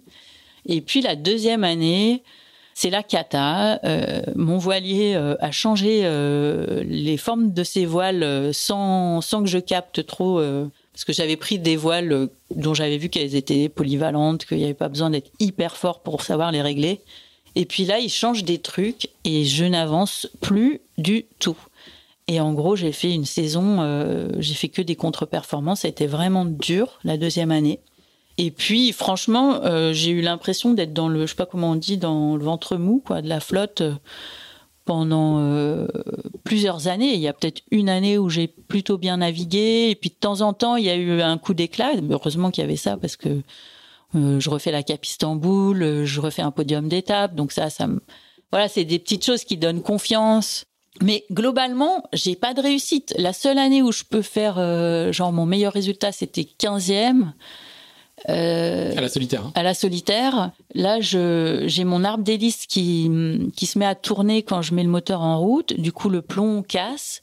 Et là, je prends, je sais plus, 20 minutes et je perds 5 places. Donc voilà, la seule année où été hyper contente de ma solitaire, en fait, ben non, raté, c'est pas voilà, ça se ça se concrétise pas. Donc ça a été raide. au milieu de ça, il y a hum, mes sponsors, ben, Synergie qui qui lâche l'affaire entre guillemets. Bon, ça faisait quand même depuis six ans qu'ils me sponsorisaient, donc c'est un peu normal, quoi. Euh, je pense qu'ils avaient envie de continuer d'avoir des résultats. Ils se doutaient pas qu'en Figaro, euh, ça allait pas être comme en mini. Donc, euh, ils arrêtent le partenariat fin de 2010. Et là, j'ai plusieurs années vraiment de galère. C'est-à-dire que je garde mon bateau, parce que j'avais un bateau. Je continue de naviguer, j'ai des tout petits budgets. Il y a Saint-Michel qui qui me soutient un petit peu, mais là, on est vraiment dans des années où mes budgets sont euh, très restreints. Je mets mes économies euh, pour continuer de naviguer. Et, j'ai euh, quelques années où c'est la galère financièrement, c'est un peu la galère dans ma tête aussi. Donc, c'est pas des, des années vraiment joyeuses. 2011, 2012, 2013, je fais même pas la solitaire parce que j'ai pas de budget. Et puis. Euh, qu'est-ce qui te fait tenir et rester dans ce circuit pendant, pendant ces années-là? C'est parce que tu continues à apprendre des choses, parce que parce qu'il n'y a pas d'autres il y a pas d'autres euh, il y a pas d'autres projets possibles euh, avec le. Parce que même si c'est pas. Oui, exactement. Parce que oui, tout à fait. Parce que avec le budget que j'ai, tu peux faire que du mini ou du Figaro quand tu as ton bateau. Comme le Figaro 2, il avait déjà de l'âge, en fait, il avait perdu beaucoup en valeur, donc tu pouvais encore faire des, des, saisons avec des tout petits budgets. Et c'est ça qui me fait, parce que je, moi, je, je crois dans ce métier, mais je sais pas comment appréhender ce, justement ce, ce truc pour m'amuser, pour me faire plaisir. Je m'éclate pas non plus dans le milieu Figaro. Il y a quand même un état d'esprit très particulier. C'est, enfin, je sais pas. Je suis pas du tout euh, dans mon dans mon élément en fait. Et qu'est-ce qui te fait tenir aussi longtemps alors du coup? Parce que parce que huit saisons, c'est beaucoup. Ouais. Ben franchement, je sais pas. j'ai la tête dure. je sais pas pourquoi. Parce que j'y crois, parce que je j'ai envie de faire autre chose derrière. Je... Et puis surtout, en 2004, euh, donc euh, je rencontre Generali qui me sort euh, de, la mouise, clairement. En 2014, pardon, qui me sort de cette situation où je commençais à me dire que j'allais peut-être changer de, de métier hein, et vendre mon bateau. Parce qu'en gros, c'est tout le temps ça. Hein, quand t'as pas de sponsor, la question, c'est est-ce que tu gardes ton bateau? Est-ce que tu le vends? Si tu le vends, qu'est-ce que tu fais? Est-ce que tu changes complètement? Et moi, j'étais pas mûr pour faire autre chose que du bateau. Même si euh, je m'éclatais pas complètement euh, dans, dans cette régate-là, euh, je me voyais pas encore faire autre chose. Et donc, en 2014, je rencontre Generali et là, ça repart, quoi, clairement. Comment, comment tu les rencontres? Eh bien, j'ai en fait, j'ai un ami que j'ai rencontré euh, sur une transat sur l'Arc euh, deux ans avant, qui devient le directeur général de Generali en voilà 2013 ou quelque chose comme ça. Et qui m'avait dit euh, tu sais si tu veux rencontrer notre DIRCOM je te la présente. Et puis moi je me disais ben ça se fait pas de demander de l'aide à ses amis. C'est pas très cool de faire ça. Donc j'ai un peu, euh, voilà, je sais pas que j'ai ignoré sa proposition, mais je me suis dit, ben non, tu peux quand même pas faire ça, quoi. Et puis euh, début 2014, là, je vois que j'ai, de toute façon, j'ai plus rien, quoi. J'ai, plus du tout de partenaire ou vraiment des budgets ridicules. Et là, faut que je prenne une décision parce que c'est le début de l'année. Et donc, si je veux louer mon bateau ou le vendre, c'est maintenant. Et du coup, je me dis, bon, qu'est-ce que je fais? Et là, donc, j'appelle Eric et je lui dis, bah, je crois que j'ai besoin d'aide. Poser contrainte et forcé, quoi. Euh, non, t'es jamais contraint non, mais de rien. Ce que je veux dire, c'est que tu dis, tu, dis euh, En tout cas, j'ai été au bout de voilà. de quelque chose et, je me dis ben si en fait, je vais quand même demander de l'aide à Eric. Et, et, du coup, il me dit bah euh, voilà, t'as rendez-vous avec ma DIRCOM et tu te débrouilles avec elle, en gros. Et puis. Euh, oui, c'est ça. Il fait pas, il fait pas passer le dossier euh, pour bah, autant. Quoi. Il faut, il faut, il faut, il faut bah, convaincre un peu quand même. Bah moi, en tout cas, c'est avec ça que je suis allée voir, euh, que je suis allée voir Marie-Christine. Après, il faudrait leur demander. Mm, mm. je pense quand même que forcément ça a joué. Oui, si c'est le patron qui dit à la DIRCOM euh, merci de la recevoir, il y a peut-être un. Ouais, c'est une, c'est une amie. Euh, moi, je trouve que ce qu'elle fait, c'est chouette. Bah, j'imagine, enfin voilà. Je... Mais en, tout cas, euh, je vais la voir 15 jours après et, et elle me dit ben, Banco, on fait un bateau avec une fille, un bateau avec un garçon, puisqu'il Il sponsorisait, en fait, il sponsorisait Nicolas Luneven depuis des années, mais lui, il était passé sur un autre projet pour euh, deux ans ou pour un an, puis finalement, il a, il a prolongé sur deux ans et il était remplacé par Alain Gauthier. Donc du coup, qui lui-même avait été sponsorisé très longtemps avant par Generali, ouais. par Concorde, je crois, qui, qui, qui après a fusionné Generali. Enfin, je connais plus toute l'histoire, mais c'est ça. C'était une vieille en histoire. Fait, euh, oui, donc Alain avait déjà euh, travaillé avec Marie-Christine. Et puis, euh, du coup, je me trouve à faire équipe, entre guillemets. On était concurrents, mais on faisait équipe avec Alain. Avec le projet autour de la mixité. C'est ça aussi qui, qui leur a plu en termes de com. Alors, faut que tu nous expliques un petit peu, parce que la, mixité arrive comme ça, mais c'est un, c'est un, fondé une association qui s'appelle Horizon Mixité. Voilà, j'avais fondé une association en 2012 pour euh, promouvoir la mixité entre les hommes et les femmes dans la voile et puis ailleurs dans la société. Et, et puis c'était un petit peu le l'axe de com que je voulais donner euh, au projet, parce que moi, je, en fait, euh, ce que j'ai pas dit quand même, c'est qu'en 2012, j'ai, je cherchais des sponsors pour faire le Vendée Globe en 2016 c'est aussi ça quand tu me demandes qu'est-ce qui t'a fait tenir, c'est qu'à un moment donné, euh, j'ai commencé à avoir envie de faire le vent des globes. C'est vrai que sortie de la mini, je me sentais pas mûre. Quand on m'en a parlé pour la première fois euh, en 2005, euh, je me suis dit ben non là, je me vois pas du tout faire ça. Autant en 2010, ça commençait à, à, mûrir dans ma tête. D'ailleurs, j'avais passé quelques années dans, dans l'écurie de chez Absolute Dreamer, dans l'écurie de Jean-Pierre Dick, et on avait cherché pour l'édition 2012. Donc en fait, moi, j'ai, je l'ai pas dit, mais j'ai quand même beaucoup cherché des budgets pour faire le Vendée Globe. Donc il y avait quand même ça comme, comme target. Ben, en tout cas, ça me motivait. Et, et c'est ce qui a fait que j'ai continué. Donc voilà, il y a eu cette association et quand j'ai rencontré Generali, ben, le bateau s'est appelé Generali Horizon Mixité. D'où vient le, cet intérêt pour ces, pour ces valeurs-là? Ça, c'est venu euh, petit à petit avec des prises de conscience. En fait, euh, je me suis rendu compte que au début, quand, quand j'ai commencé dans, en mini, j'avais l'impression que les femmes n'étaient pas nombreuses, mais que c'était en train de changer. Et je voyais le changement, mais imminent. Pour moi, je trouvais que comme les femmes étaient très bien reçues, qu'elles marchaient aussi bien que les hommes, j'ai pas vu de frein possible à, ce qu'il y ait plus de femmes euh, à participer à ce genre de courses. Et puis je me suis rendu compte au fil des années que euh, non, en fait, c'était pas le cas. Quoi. On n'était pas plus nombreuses. Voire euh, bah, sur la solitaire, il y a une fois où j'ai été toute seule. En fait, et puis je me suis rendu compte de tout un tas de freins aussi parce que moi, ben moi j'ai j'ai comment dire j'ai commencé j'avais 26 ans. Ensuite j'ai eu 36 ans j'ai eu 40 ans. J'ai aussi vu ma vie personnelle euh, les choses auxquelles euh, j'ai enfin en tout cas que j'ai pas investi dans ma vie et que euh, certaines de mes copines de mini ont investi en disant bah moi je vais avoir des enfants et puis du coup bah je vais arrêter de faire du bateau parce que c'est mon mec qui fait des courses et je me suis rendu compte de tout ça et, là je me suis dit mais en fait on, a un truc euh, bizarre quoi. C'est que on a un sport mixte où on dit c'est trop bien qu'il y ait des femmes mais en fait les femmes elles y vont pas. Et elles y vont pas parce que c'est pas si simple que ça. D'abord il faut régler le problème de voilà de de la vie de famille entre guillemets. Et ensuite il faut régler euh, des freins intérieurs qu'on a et qui sont pour moi qui sont vraiment transmises euh, dans la société de manière euh, pas, pas très consciente.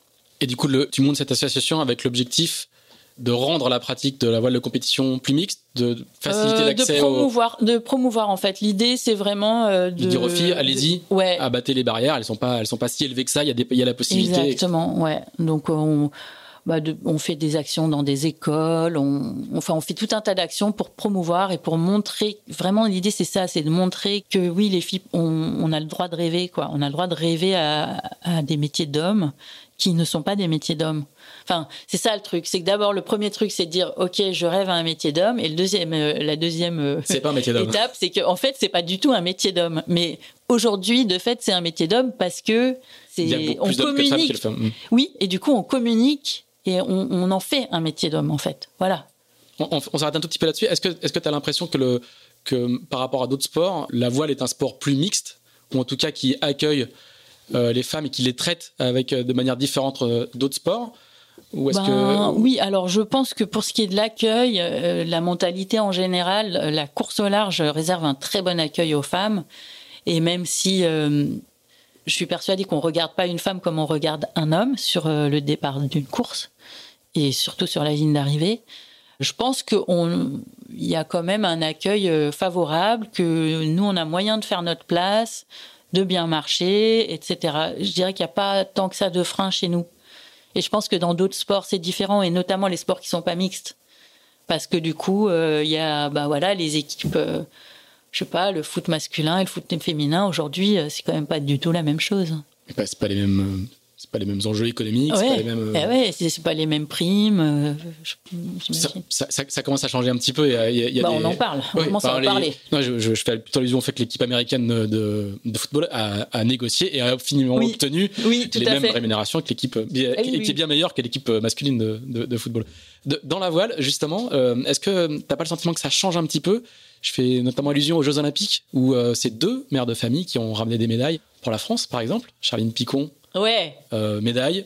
Un bébé, une médaille. Euh, Camille Lecointre, une médaille. Un bébé, une médaille. Oui. On commence à avoir des, coureurs, je sais pas si du coup s'il faut dire coureurs ou coureuses, enfin en tout cas des, marins femmes qui font des enfants comme Sam Davies et qui, continuent à courir, comme bah, en fait, Caroline Grover qui, a, qui, a, deux enfants et qui a fait, plusieurs, qui a fait une Volvo victorieuse. Ouais. Je je sais pas. Je, je pense en fait qu'il y a, y a eu par le passé dans d'autres sports euh, des femmes qui ont eu des enfants et qui sont revenus et qui ont eu des médailles. Je pense qu'en fait c'est arrivé assez souvent, mais que là on en parle parce que c'est un sujet qui porte, c'est un sujet qui intéresse les gens. Donc on, on et le fait d'en parler, on a l'impression que ça évolue, mais je suis pas certaine que ça évolue tant que ça. Et tu vois par rapport à Samantha, sur le Vendée Globe, on était six participantes et il y en avait une seule qui est mère de famille, elle a un enfant. Mm. C'est Samantha. Donc pour moi, non. Euh, là, là, on a un truc qui est pas encore réglé entre mm. guillemets. C'est pas. Euh, elle, est un exemple un peu isolé. Ça en fait pas une généralité. Exactement. Mm. C'est l'avant-garde. Ouais.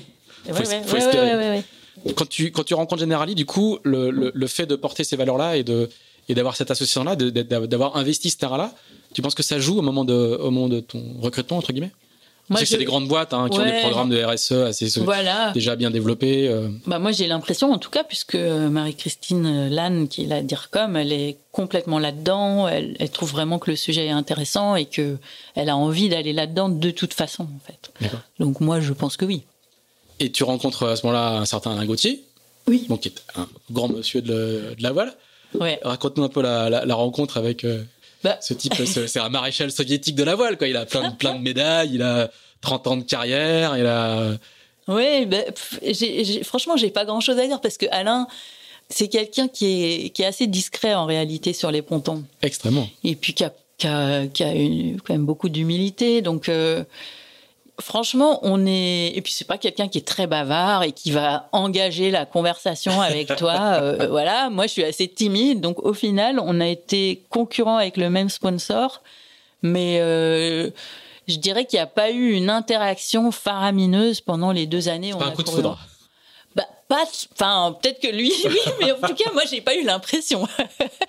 c'est, mais c'est, je pense que c'est juste qu'il est, lui, il est comme ça. C'est quelqu'un qui est très cool. Euh, et, puis euh, moi, après, j'avoue, euh, moi, le côté, euh, l'espèce de le héros de, de, la course au large, ça m'impressionne un peu. Donc je voilà, et puis je suis timide, donc je cherche pas non plus trop. Ce, que lui ne ramène pas du tout. Hein. Je on, a fait, je vous conseille, je fais juste un aparté, je vous conseille le podcast qu'on a fait en deux, en deux épisodes avec avec Alain, parce qu'il raconte 40 ans de carrière assez incroyable d'un ton d'un ton très patelin alors qu'il a fait un nombre de choses incroyables mais il le il le porte pas sur sa figure quoi. On n'a pas il, ne le raconte pas tout, bout de champ hein, il est pas du tout comme ça quoi. Et, et du coup comment cette, cette rencontre qui n'en est pas vraiment une comment ça se transforme en fait, au final en un compagnonnage qui, qui dure encore aujourd'hui? Bon, bon, déjà, on, on, a le même sponsor, donc on se voit quand même assez régulièrement. On partage des côtés techniques, la logistique avec la camionnette, donc on se voit quand même assez souvent finalement. Et puis en, 2015, après cette deuxième année de Figaro où on était concurrent avec le même sponsor, bah pour moi ça s'arrête pour lui, enfin dans ma tête en tout cas. Et moi je continue. En gros c'était ça. Moi je prépare mon bateau pour euh, pour faire une saison supplémentaire avec la Transat AG2R et je m'attends à voir euh, Nicolas revenir euh, en Figaro. Et en fait, ce qui se passe, c'est que c'est que Alain, Marie-Christine et Eric me proposent euh, de, partir sur un projet euh, Vendée Globe pour préparer le Vendée Globe 2020. Et en fait, ils, en parlent entre eux. Ça, c'est un truc. Ils en parlent entre eux. Et, euh, puis, voir si c'est faisable. Si, je crois que c'est Alain qui est quand même moteur de tout ça parce qu'il a envie, lui, de, de gérer le projet. Ça l'intéresse. Et puis après, il me le propose, quoi.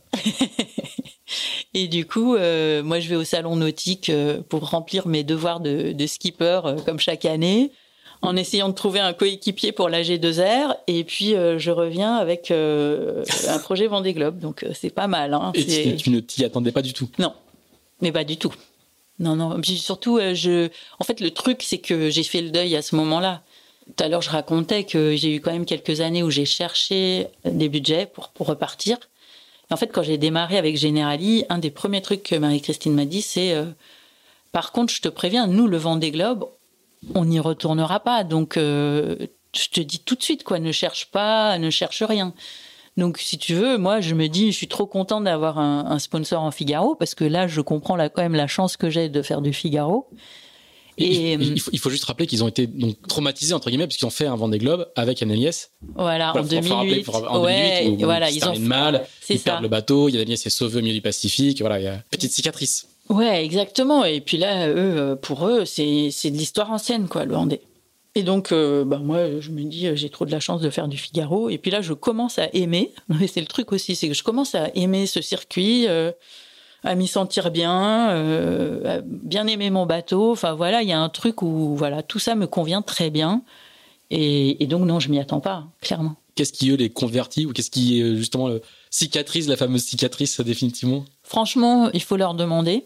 Moi, je sais pas. Ce que je sais, c'est que Alain, il a proposé un projet euh, avec un, budget raisonnable. Je pense que ça, ça, ça les a convaincus entre guillemets parce que eux, ils avaient déjà participé en construisant un bateau et avec euh, un gros gros budget. Là, ils n'étaient pas du tout dans cet état d'esprit. Donc, c'était un projet raisonnable. Sans doute que euh, le fait d'avoir, parce qu'il y avait Nicolas quand même, euh, le fait d'avoir une femme, ben c'est voilà, c'est toujours parlant encore aujourd'hui parce qu'on n'est pas nombreuses. Il y a de ça, il y a l'amitié avec Alain, il y a mon amitié avec Eric. Enfin voilà, il y a, il y a tout un truc qui fait que hmm. un alignement des planètes quoi, qui, ouais, fait que. Ouais. Hmm. Et, toi, du coup, tu réagis comment quand, euh, quand on t'amène ce. Au début, je me dis, mais c'est quoi ce truc? ah bah je sais pas, euh, imagine le truc dont, tu rêves et que tu crois que c'est ça va jamais se réaliser et là on te l'apporte euh, sur un plateau. Euh, bah ouais, c'est j'ai du mal à y croire que c'est penser moi je rêve hein, clairement. Donc bah je je crois que je mets pas beaucoup de temps avant de donner ma réponse. je, je, dis bon, je vais me coucher et je reviens le lendemain. Oui, je veux bien. finalement, ça, marche. Après réflexion, je veux bien. Et là, on est, en quelle année du coup? Et là, on est en fin 2015. Fin 2015. Mm. Alors du coup, euh, ça, ça, enchaîne quoi Parce que du coup, on, on, parle du Vendée Globe 2020 du coup, hein Ou non, 2016 Ouais, c'est ça. Non, non, 2020. 2020. Ah oui, on est à, on est à long terme quoi. Bah ouais, on est avant le Vendée Globe 2016. On est avant le Vendée Globe 2016, mais il y a plus le temps. Euh, puis même pour moi, il y aurait pas eu le temps de me préparer parce que du coup, on est à, l'aube de la saison 2016, donc euh, tous les tous les skippers sont prêts avec leur bateau et tout et tout. Donc t'as un projet pour le Vendée Globe encore d'après quoi. Ouais, c'est ça. Ouais, non, mais c'est la classe, hein. C'est la classe intégrale. C'est clair. Et c'est ouais, c'est le luxe et, et c'est vraiment ce dont j'avais besoin parce que moi j'aime bien prendre le temps quand même de préparer les choses et c'est le truc qui qui me correspond le plus. Et du coup, comme en 2016, ben c'est l'année du Vendée Globe, il n'y a pas beaucoup de bateaux disponibles. Nous, on décide d'attendre l'arrivée du Vendée pour euh, récupérer un bateau qui a fait le tour du monde. Et puis, euh, en attendant, de faire du classe 40.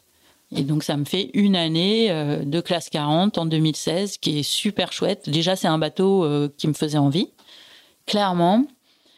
c'est un peu une transition. C'est un peu plus grand que le Figaro, puis ça se manœuvre un peu comme un gros bateau. Donc moi, j'apprends plein de voilà le, le, fonctionnement du gros bateau. Je l'apprends déjà sur le classe 40 je fais une saison d'enfer et je, me régale. Il y a une deuxième saison de classe 40 derrière? Non. Non. Et on fait une saison. Juste une saison. Et après, je, et après c'est l'arrivée du Vendée. On récupère euh, le bateau qui, qui D'accord. Sur, sur, la saison 2016, c'est l'année où il y a la transat anglaise et voilà. un retour. Euh, ouais, exactement. Et la fameuse Québec-Saint-Malo, qui course extraordinaire. Ouais. Mais par contre, sur, je, je crois me souvenir sur la transat anglaise, par contre, c'est un peu es en tête et puis il y a le bateau à une avarie ou... Ah bah ouais, ouais, oui. Désolé. Remue les couteaux dans la plaie. ouais, c'est une super course euh, qui se passe très très bien jusqu'au 11e jour où euh, je suis en tête et que, en fait, là, le, il y a une varangue, enfin, la structure de la coque euh, se casse et du coup, la coque se fissure, clairement. Et il y a de l'eau qui rentre, euh, donc c'est sur le côté bâbord. Le bateau vient de tri, enfin, le vent vient de tribord, donc je navigue en, tribord à mur en direction plus ou moins de New York. Et là, l'eau rentre dans le bateau par euh, le côté bâbord de la coque. Et ça, ça veut dire que évidemment, bah, je vais abandonner déjà parce que je suis pas, je suis pas en mesure de réparer ça euh, comme ça. Et puis ça veut dire surtout qu'il faut virer de bord et puis qu'il faut rester en bâbord à mur pour que euh, cette partie fissurée reste hors de l'eau jusqu'à ce que j'arrive quelque part. Donc au début, je fais cap au nord, donc vers l'Islande ou je sais plus, enfin vers nulle part quoi. Et puis ça, ça m'amène à Saint-Pierre-et-Miquelon. Donc voilà, au lieu de New York, j'ai eu Saint-Pierre. Et c'est assez drôle parce que c'est un endroit où je rêvais d'aller un jour. Saint-Pierre-et-Miquelon, euh, j'avais en fait j'avais un ami qui j'ai un ami qui vient de là-bas et qui m'a un peu raconté euh, et du coup je voilà, je fantasmais sur cette île et je me disais un jour j'irai à Saint-Pierre-et-Miquelon. Et donc j'y suis allée. C'était pas prévu. En escale technique. En escale technique, exactement. Donc euh, voilà, ça c'est pour la Transat anglaise. Et puis ensuite, on fait Québec-Saint-Malo avec Alain et Pierre Brasseur, donc à trois. On termine deuxième.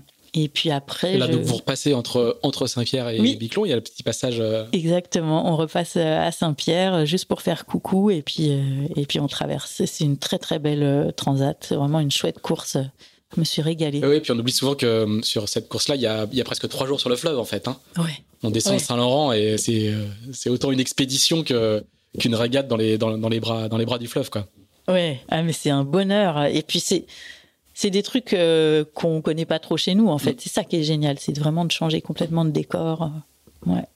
Tu trouves euh, un phoque euh, à la bouée. Euh, je sais plus, il y a une bouée, un endroit où il faut aller tout près de la côte, et puis là, il y a une petite tête de phoque euh, qui nous regarde. c'est trop génial. Ouais, c'est presque plus un voyage qu'une course, en tout cas, sur la, sur, partie. Mm. Donc là, vous avez un bateau qui vous attend, un, IMOCA au retour, au retour du Vendée qui va, qui va vous attendre. Tu sais déjà lequel c'est? Vous, avez, vous avez jeté votre dévolu sur un bateau? Ouais, ouais, ouais. On, bah, on a pas mal réfléchi en fonction du budget, en fonction des bateaux disponibles. Et puis, et puis on se met d'accord euh, sur euh, sur Keguiner, en fait, le, bateau de Yann Eliès. Et ça, je crois que c'est négocié euh, pendant le Vendée. Donc à l'arrivée de Yann, bah voilà, je sais que c'est mon bateau qui arrive, quoi. C'est quand même chouette. c'est pas mal. Ouais. bon alors, ça va pas, ça va pas être un long fleuve tranquille parce que généralement il va pas aller jusqu'au bout. Voilà, c'est ça, ça dure quelques mois. ce bonheur Qu'est-ce qui se passe comment, comment ce plan à 6 ans tout déroulé s'écroule en cours de route? Qu'est-ce qui, qu'est-ce qui se passe? Eh ben, au, final, c'est un peu la même histoire que ce qui m'a amené chez Generali. Hein. C'est que euh, au, dans le courant de l'année 2017, Eric, euh, qui est directeur euh, de Generali France, quitte son poste en fait. Et du coup, avec ça, il est remplacé par un directeur qui va choisir un autre sport et qui va nous dire assez vite que on n'ira pas, enfin qu'ils iront pas jusqu'au Vendée Globe. Donc nous, quand on apprend ça au mois de mai, c'est assez drôle parce que j'ai appris ça un an jour pour jour euh, après euh, l'avarie de mon classe 40 euh, au milieu de l'Atlantique. C'était un vendredi 13, l'avarie de du classe 40. Vendredi 13 mai, tu fais plus rien aujourd'hui quand tu te planques. Non mais carrément, chez toi. carrément. Du coup, vendredi 13 mai, je casse mon bateau et puis le vendredi 12 mai, donc un an plus tard, là, je me fais larguer par mon sponsor. Donc euh, oui, maintenant je regarde ce vendredi. C'est pas la peine de te proposer quoi que ce soit les, vendredis, les, vendredis de mai, quoi. Non, pas trop. tu restes tranquille chez toi. Ouais, ouais, ouais. Et voilà, donc pour nous c'est bah c'est un peu la cata parce que euh, c'était un projet royal, euh, tout voilà, tout, tout c'était un peu le tapis rouge quoi. Et puis là, ben, on ne sait pas si on va pouvoir continuer. Alors là où c'est chouette, c'est qu'on sait qu'on peut faire l'année 2017 il y a la transat, donc ça c'est top quoi, ça s'est pas arrêté net comme ça. Donc moi déjà j'en profite un max, je me dis ben au moins j'aurais eu ma transat. À côté donc de ça, Jacques Vabre, hein, on a une année Ouais, c'est la Jacques Vabre, voilà, que je cours avec Pierre Brasseur, qui est vraiment une super année euh, où je me régale. Et puis, euh, et puis. alors du coup, c'est comment l'IMOCA? Parce que tu, en fait, tu, suis euh, une progression presque arithmétique, quoi. Mini, Figaro, classe 40, IMOCA. Donc ça sera ultime après, hein, évidemment. Oui, bien sûr. mais, du coup, raconte-nous la découverte de l'IMOCA quand on a quand on a enchaîné toutes ces étapes-là les unes après les autres. Bah, moi, c'est pas le côté arithmétique, c'est plus le côté d'avoir pris le temps de découvrir chaque support, d'avoir appris dans chaque support ce qu'il y avait à apprendre. Parce que et puis à un moment donné, justement avec l'expérience, euh, et je faisais encore du Figaro, mais il y a un moment donné où je me suis dit ça y est, maintenant je suis prête à faire du gros bateau. C'est plus ça, quoi. Et donc quand je découvre euh, mon IMOCA, ben, je suis vraiment euh, tout feu tout flamme, quoi. Je, trouve que c'est génial. en plus, on est en double cette année-là, donc j'ai Pierre pour m'aider. Il est costaud, Pierre. Donc pour les manœuvres, ça va. Euh, j'ai quand même fait du classe 40, donc euh, il y a plein de choses que j'ai l'impression de connaître, et puis il y a des choses que je découvre. Ce que je découvre surtout, c'est que, je sais plus, je dois perdre genre 2 kilos euh, dès ma première saison, enfin dès mes premiers entraînements. Je me rends compte que c'est quand même hyper physique et qu'il faut s'hydrater, quoi, parce que sinon, voilà, sinon on peut vite être très fatigué. Mais on se régale, puis on fait, en fait, avec Pierre, on fait une super saison. Euh, la première course, c'est le Fastnet. On termine cinquième. On passe deuxième au Fastnet, je crois. Un truc comme ça. Et l'Azimut, on termine troisième, je crois. Ouais, un truc comme ça. Enfin, vraiment, la saison, trop bien. Et puis après, on fait une belle Jacques Vabre. En tout cas, euh, pour moi, c'est génial. Quoi. Je découvre l'IMOCA et je me dis, euh, bah, j'ai trouvé vraiment un support qui m'éclate. Ah, c'est pas n'importe quel bateau, hein. c'est le. Ouais, bah ouais. C'est l'ancien Safran qui a été, qui est un bateau qui a. Ouais, qui est un super bateau, qui, à l'époque, euh, bah, c'est vrai que c'était un peu l'épouvantail de tout le monde parce que il, allait très très vite. Il a été très bien construit. Et du coup, euh, ouais, c'est un bateau génial qui, en fait, qui vieillit très très bien et qui reste compétitif. Alors, euh, donc moi, je, à ce moment-là, j'ai des dérives, j'ai pas de foil. Mais il y a encore des situations où justement par rapport au bateau à, foil, ben, ça se passe super bien. Et ça se passe super bien par rapport au bateau à dérive, surtout, en général.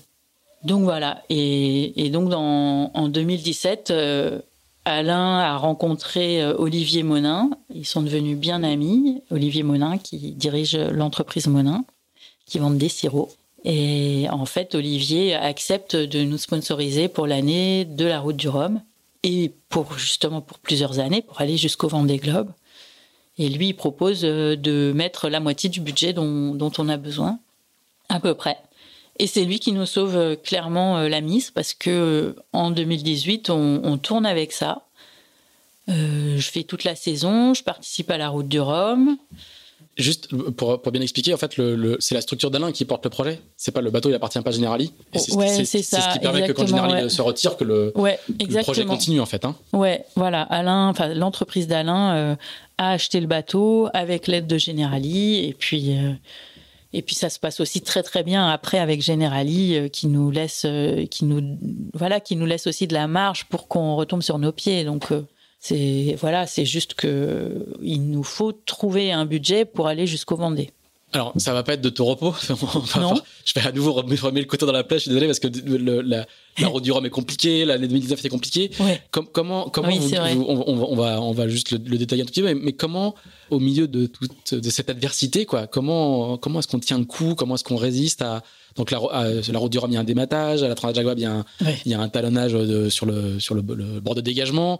Comment est-ce qu'on arrive à tenir le coup, à trouver les ressources euh, mentales, alors qu'on n'est pas tout seul? Enfin, je faut gérer, euh, faut gérer euh, d'autres personnes. comment vous avez réussi à tenir le coup? Moi, moi j'ai l'impression que l'adversité, ça hum, quelque part, ça aide à, à prendre du recul sur l'adversité à venir. Et je dirais que bah, toutes les années que j'ai passées, les années difficiles où je me suis dit bon bah là je vends mon bateau, ou il y a aussi euh, plusieurs fois j'ai raconté où j'ai mis toutes mes économies euh, en jeu en me disant j'espère que ça passe parce que sinon je perds tout. Donc il y a tout ça. Je pense que en fait peu à peu, euh, moi j'ai réussi à c'est pas à être plus détaché, mais en tout cas plus à même de, de traverser des situations comme ça. Et ce qui fait que bah, l'année 2017, euh, c'est un coup dur pour nous, mais je pense que Alain, il en a vu d'autres, donc lui, clairement, il, il garde la tête froide. Et moi, euh, à ce moment-là, euh, j'ai confiance. J'ai confiance, et puis je me dis, si ça doit pas se faire, ça se fera pas, et c'est ok aussi. Enfin, il y a un truc où je me mets pas non plus ça comme une obligation. Et puis la route du Rhum, bon ben dématage, c'est pas ma première avarie. Là, j'en ai quand même raconté quelques-unes. Je suis hyper déçue. C'est vrai qu'après la route ça arrive très tôt, hein. Ouais, ça arrive genre la troisième nuit. Et je m'y attendais vraiment pas. Pour le coup, il y avait, comme je naviguais au enfin, il y avait aucun risque, a priori, de démater à cet endroit-là. J'avais fait une super saison, donc là, pareil, je m'attendais pas du tout à, rater ma course. Là, je mets quand même quelques mois à m'en remettre sans vraiment m'en rendre compte, mais je, pense que ça m'a déstabilisé. Et puis euh, en 2019, on transforme le bateau, gros chantier, donc là c'est génial. Et puis en même temps, c'est très long, je navigue pas beaucoup. Et quand enfin on remet le bateau à l'eau, on prend le départ de la course et puis bing, euh, on talonne à Etretat euh, après deux heures de course. Et là, bah là c'est de nouveau un coup dur, oui. Et c'est vrai que c'est raide. Là, je crois que c'est plus vis-à-vis de nos partenaires que j'ai mal, quoi, parce que je sais qu'il bah, y a MACSF voilà, entre temps, vous avez trouvé MACSF. Voilà, entre temps, on a trouvé MACSF qui était partant pour transformer le bateau. C'est grâce à eux qu'on a pu mettre des foils. Et c'est leur première course. Ils ont été patients pendant toute une année de chantier. Et là, euh, bah, la patience, elle n'a pas porté ses fruits puisque euh, on est obligé de s'arrêter très tôt. Et puis il y a Monin qui a qui a pas eu euh, quelque part de retour par rapport à leur investissement sur la route du Rhum et là pas non plus sur la Jacques Vabre. Donc c'est un peu raide, mais encore une fois, je bah je crois qu'au bout d'un moment, je sais pas, on est vacciné quoi ou en tout cas, je suis voilà, ça ça passe quoi. C'est c'est raide sur le moment et puis euh, et puis surtout surtout il y a le vent des globes un an plus tard. Donc euh, on est tout de suite très concentrés, tous notre équipe, Alain, nos sponsors, on est tous euh, concentrés sur la suite en se disant bon de toute façon notre objectif c'est le vent des globes. Et ça arrive très vite. Donc là, il y a toujours cette échéance lointaine qui ne cesse de se rapprocher, mais qui en tout cas est le truc majeur. Bon, bah, c'est un moteur. Hmm. C'est un moteur qui fait que tu es tout le temps mobilisé. Et même si à un moment donné ça va pas, euh, ben faut vite euh, se, entre guillemets se ressaisir. Alors du coup sur le sur cette partie euh, Vendée Globe, au final il y a il y a une Vendée Arctique qui se déroule. Là aussi, il y a encore une petite avarie quand même. Ouais, bah ça serait pas drôle sinon. Hein. c'est la baume hein, qui casse. Mm. Là, c'est la baume, ouais. C'est la baume qui casse. Au moins, tout est cassé pour le Vendée Globe. Il y a, il y a tout a bah, été testé. Presque tout. Ah bah, presque tout. Il va rester un petit peu. Et du coup, dans, dans, dans quel état d'esprit tu abordes le, le, le départ du Vendée ce truc dont tu rêves depuis longtemps et qui est le. Bah, étonnamment, bah déjà, enfin, c'est une année très particulière, l'année 2020. Il y a eu ce confinement. Mhm. Bon, moi, j'en ai vraiment profité pour me reposer.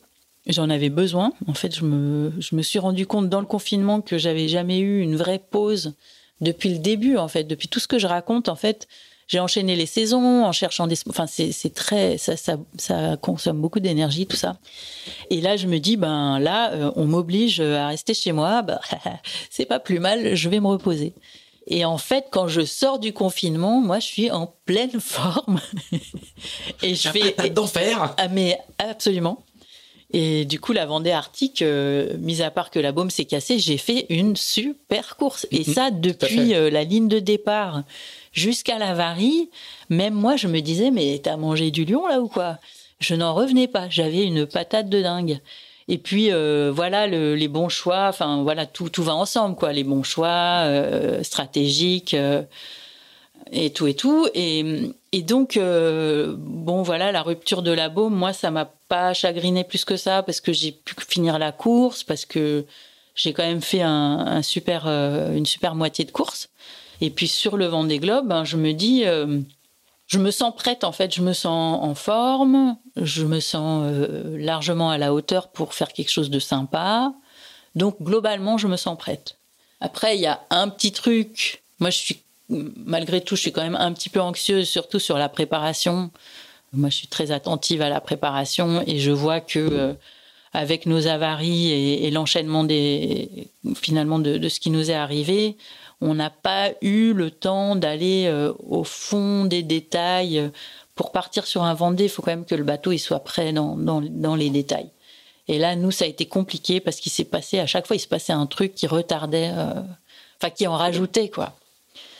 Donc, euh, je pars en me disant, ben maintenant, de toute façon, faut partir, je suis prête, c'est le bon moment et tout. Et puis il y a une part de moi qui se dit euh, ouh là là, je sens que techniquement ça va être galère. Donc ça, je le sens quand même avant de partir. Ah, t'as une petite, euh, une petite lumière rouge qui clignote quelque part et qui te dit. Ben, Quand on me demande de quoi j'ai peur, c'est ça. Clairement, c'est ça qui me fait peur, ouais. Parce que je me doute que ça va pas être tout simple. après, c'est loin des globes.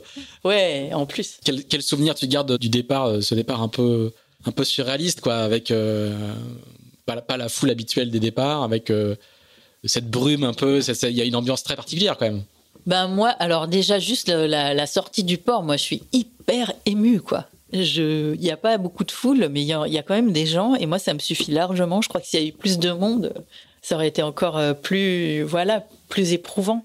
Non, moi je suis hyper émue de partir. En fait, je réalise que euh, je vais réaliser euh, mon rêve que euh, ce dont euh, j'ai manqué pendant toute mon enfance, en fait, ça y est, quoi. Euh, ah, ça... reboucle à ce point-là Ouais, carrément. Ah, ah, ouais, non, mais ce matin-là, j'ai l'impression d'être sur une autre planète, quoi, tellement je suis heureuse. En fait, j'ai de l'appréhension, mais je suis surtout hyper heureuse. Le, ça a été vraiment une journée très particulière tu, reconnectes avec, les, avec le, le, cheminement de l'enfance, le bateau en carton sur le lac autrichien, tous ces trucs-là? Bah, Oui, enfin, en tout cas, je sais que, oui, que symboliquement, ce jour-là, ce jour de départ, c'est euh, c'est un très, très grand moment dans ma vie. Ça vient de loin, quoi. Ouais, voilà. Et je suis mais, hyper joyeuse, en fait. Alors, j'ai aussi peur, hein, mais, mais je suis surtout joyeuse. Et puis après, bon, il y a le départ, la ligne de départ, où heureusement, il n'y a pas beaucoup de vent parce que du coup, ça permet de pas trop stresser. Et je dirais que ça se complique, euh, ça se complique un peu plus tard, quoi. Parce que cette première semaine, elle est vraiment pas simple. On traverse deux fronts, plus derrière une grosse dépression. Mais je dirais que les deux premiers fronts, et notamment le deuxième, euh, moi, je décide de ne pas risquer de casser. Là, là, clairement, je suis euh, traumatisée par mes abandons sur la Jacques Vabre et sur la route du Rhum. Je me dis que c'est inenvisageable de revenir au Sable d'Olonne de même de déchirer une voile dans ce premier front. Enfin, il y a des tas de trucs où je me dis non, mais ça c'est pas possible quoi. Et du coup, je décide de virer de bord euh, pour. Alors en plus, ce qui est pénible, c'est que la météo elle change assez souvent. Enfin, on a, j'arrive pas à savoir où va être le gros du vent dans le front. S'il faut plutôt aller dans le sud ou plutôt aller dans le nord. Donc j'ai l'impression que mes concurrents ils se posent pas trop de questions, ils y vont.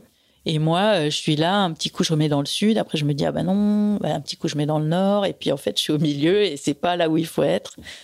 Donc je fais euh, le virement de bord euh, à la dernière minute qui me permet d'échapper au gros, mais qui fait aussi que la flotte elle, s'en va loin, loin, loin devant moi. Alors du coup, il va y avoir toute la descente de l'Atlantique et il y a un moment, le premier gros coup dur entre guillemets, à part cette hésitation du début liée à ce que tu viens de raconter, il y a le moment où tu arraches ton balcon et là on découvre les vidéos où tu vas, euh, tu vas passer beaucoup de temps à, réparer, mais, mais, en même temps on a le sentiment que c'est une étape aussi euh, importante quoi. C'est c'est-à-dire euh, en fait, les fameuses emmerdes quotidiennes décrites maintes et maintes fois par Michel Desjoyaux, le Vendée c'est une, emmerde par jour, bah là il y en a une et en même temps, tu la surmontes. Ouais, bah au moment où je répare, c'est un chouette moment. En fait, ce qui est le plus difficile, c'est le moment où je casse.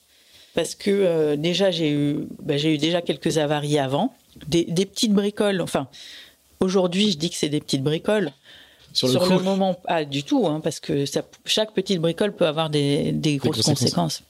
En tout cas, là, je me, j'ai une jolie petite accumulation, en plus du fait que la flotte euh, s'échappe littéralement, que moi je suis dans les choux.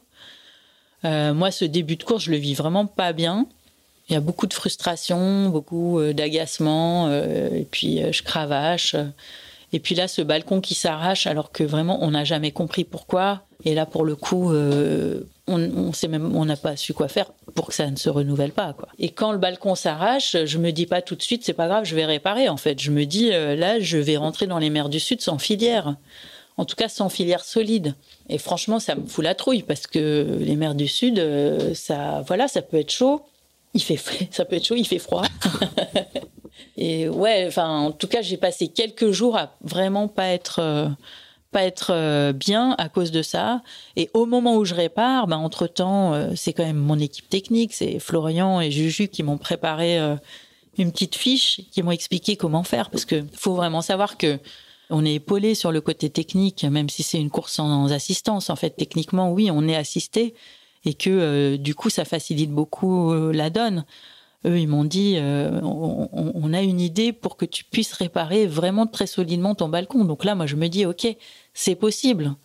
Et j'ai plus qu'à faire ce qu'ils me disent. Alors c'est long, ça me fait des journées et des nuits de boulot. Il y en a eu, je sais pas pour combien d'heures, euh, en tout 20 euh, ou 25 heures, je sais plus. C'était vraiment beaucoup de travail. Mais par contre, à la fin, et juste avant de quitter l'anticyclone de Sainte-Hélène et de rentrer dans les mers du Sud, c'était ma, ma deadline le dernier jour. Là, euh, je, je termine ma réparation et elle tient super bien. Et je pense que là, pour moi, c'est un nouveau départ dans la course. C'est-à-dire que euh, j'ai surmonté le, la grosse avarie. Je suis, j'ai l'impression d'avoir tout mon potentiel à nouveau en fait. Alors du coup, ça va donner des mers du Sud, un Indien et un Pacifique euh, assez remarquables. Tu fais des super perfs quoi. Tu, rentres, dans le top 10. Toi, tu sens ça? Tu sens une osmose avec les éléments? Tu sens que tu as ta place Sans tomber dans le cliché hein, du, du, du flow, mais, mais, mais, il se trouve que tu, tu, tu traverses le Sud de manière assez expéditive. ouais, bah écoute, euh, non. En fait, ce que je vois, c'est que euh, j'ai eu de la chance. Je suis revenue dans le match et ça, c'est la météo qui l'a permis. Ça, c'est juste, franchement, c'est de la chance, quoi. Je suis revenue dans le match et là, je me, je sens que j'ai une opportunité. En fait, c'est, oui, c'est la course qui démarre pour moi à ce moment-là. Et il y a sans doute ce côté de prendre une revanche par rapport à la descente de l'Atlantique qui a vraiment pas été réussie. Là, vraiment l'envie de réussir euh, et de ne pas me faire décrocher. Et du coup, euh, non, je dirais, j'ai un peu le couteau entre les dents à ce moment-là. Je me dis, bon, ben maintenant, faut y aller, on y va, quoi. Et puis, j'ai aussi ça, moi, j'aime, c'est vrai que j'aime, j'aime bien y aller à fond. Et, et, sur l'Atlantique, j'ai l'impression d'y aller, mais de pas y arriver, en fait. Et là, j'y vais et je vois que ça marche. Donc, euh, je vois que je me rapproche de Samantha euh, parce que je fais une journée sous Jennaker à fond alors qu'elle est sous J2, je crois. Et là, je vois que je grappille les 1000, donc je me dis, bon, bah là, euh, lâche rien parce que tu es sur la bonne voie. Et en fait, c'est juste en voyant que j'arrive à faire de belles vitesses moyennes, ça me stimule pour continuer. Et je, je suis pas du tout en osmose avec les éléments parce que j'ai la trouille, comme tout le monde. Déjà parce qu'il y a, il y a le naufrage de Kevin qui arrive à ce moment-là. Et comme moi j'ai le, le sistership de PRB, forcément, je voilà, sans faire de. Ça berge. Ouais, voilà. sans se dire que. Enfin, disons aussi, forcément, je peux que. T'allais regarder quand même. T'allais regarder l'état des varangues et des lys euh, euh, au pied du mât, tu non? Bah non, non, non. Ça, euh, disons, j'avais regardé avant, j'avais regardé à l'issue de, de l'Atlantique, mais après, euh, non, bah quand ça va si vite, non, non, je vais pas trop devant. Hein. Déjà, c'est dangereux. Non, mais à l'intérieur, tu vas voir, tu vas examiner la structure, tu vas, faire un petit check-up de la structure. Euh, non, j'ai, non, j'ai pas fait ça. Non, je me suis dit que j'avais pas le même bateau, enfin que j'avais le même bateau, mais j'avais pas le même bateau en l'occurrence. Et donc, ce qui lui est arrivé, lui est arrivé, et que moi, il fallait que je reste sur mon bateau à moi, on le, vraiment comme ça. Et puis, non, il y a beaucoup de stress en fait, parce que euh, l'océan Indien, c'est que des grains, c'est une mer infernale. Non, en fait, je pense que je suis comme tout le monde. C'est-à-dire que j'essaye de gérer pour pas casser mon bateau, de gérer au mieux, d'aller vite, mais parfois pas trop parce que, ben justement, parce que ça, en allant trop vite, euh, le, bateau il supporterait pas. Et non, je, pense que ça a été aussi dur pour moi que pour les autres, mais euh, mais j'ai accepté et, et j'ai réussi à faire des belles vitesses moyennes. Et t'as aimé cette partie-là de Livre Globe bah, ce que j'ai aimé, c'est que euh, je crois qu'à ce moment-là, j'étais vraiment déterminée. Et c'est ça qui, moi, je crois euh, beaucoup à la force du mental. Et à ce moment-là, je suis déterminée. Je me dis, euh, bah, maintenant que j'y suis, je reste là, entre guillemets, par rapport à la flotte. Et donc, bah, la stratégie, quand c'est comme ça, la stratégie, elle, est assez simple. Enfin, en tout cas, devant moi, ça me paraît simple. Je me dis bon bah là l'empannage c'est maintenant, je le sens maintenant. Ok ça va être chaud, il y a beaucoup de vent machin, mais euh, mais en même temps euh, c'est ça ou bien euh, je me retrouve de nouveau derrière. Et comme j'ai pas du tout envie d'être de nouveau derrière, bah je me dis non non bah j'y vais. Et il y a un côté où je prends sur moi quand même, je prends beaucoup sur moi. Et à ce moment-là, dans l'Indien, j'ai encore beaucoup de force. J'ai de la force, j'ai de l'énergie, j'ai l'agnac, enfin il y a tout ça. Et donc, à ce moment-là, il n'y a pas beaucoup d'hésitation, je pense alors tu te dis, tu dis à ce moment-là j'ai encore de la force et de l'agnac parce que parce que après. Ah parce qu'après. Euh, ça décline. Ben en fait oui quand rétrospectivement quand je regarde quand j'ai passé le Cap Horn euh, j'avais plus beaucoup de force. Ouais je pense que les mers du Sud m'ont m'ont pompé littéralement de l'énergie et c'est surtout dans le Pacifique que ça s'est vu quoi. J'ai perdu beaucoup de poids. J'avais de plus en plus de mal à, à faire. Enfin j'arrivais à manœuvrer bien sûr mais c'était long. C'était hyper long parce que j'avais plus beaucoup de force, quoi. Et tu sais l'expliquer? Bah, je pense que c'est mm, ouais, bah ouais, j'ai, je, je, pense qu'il y a plein de trucs. Il y a d'abord, euh, moi, j'ai pas une grande résistance au froid, donc euh, c'est sûr que 40 jours euh, à avoir froid, ben ça, ça pompe des calories. Du coup, tu perds toutes tes réserves de graisse que tu n'avais déjà plus. Donc en fait, tu commences à perdre beaucoup. Ensuite, moi, je crois qu'il y a eu beaucoup à cause du stress, parce que l'océan Indien, c'est vraiment hyper stressant en fait, c'est vrai que je suis déterminée et que je suis là, euh, j'y vais à fond et, je lâche rien. Mais à quel prix? Vraiment, à quel prix? Parce que, euh, en fait, tu mets le Genaker, euh, tu vas à l'intérieur et puis il y a un grain qui arrive. Enfin, c'est tout le temps comme ça, quoi.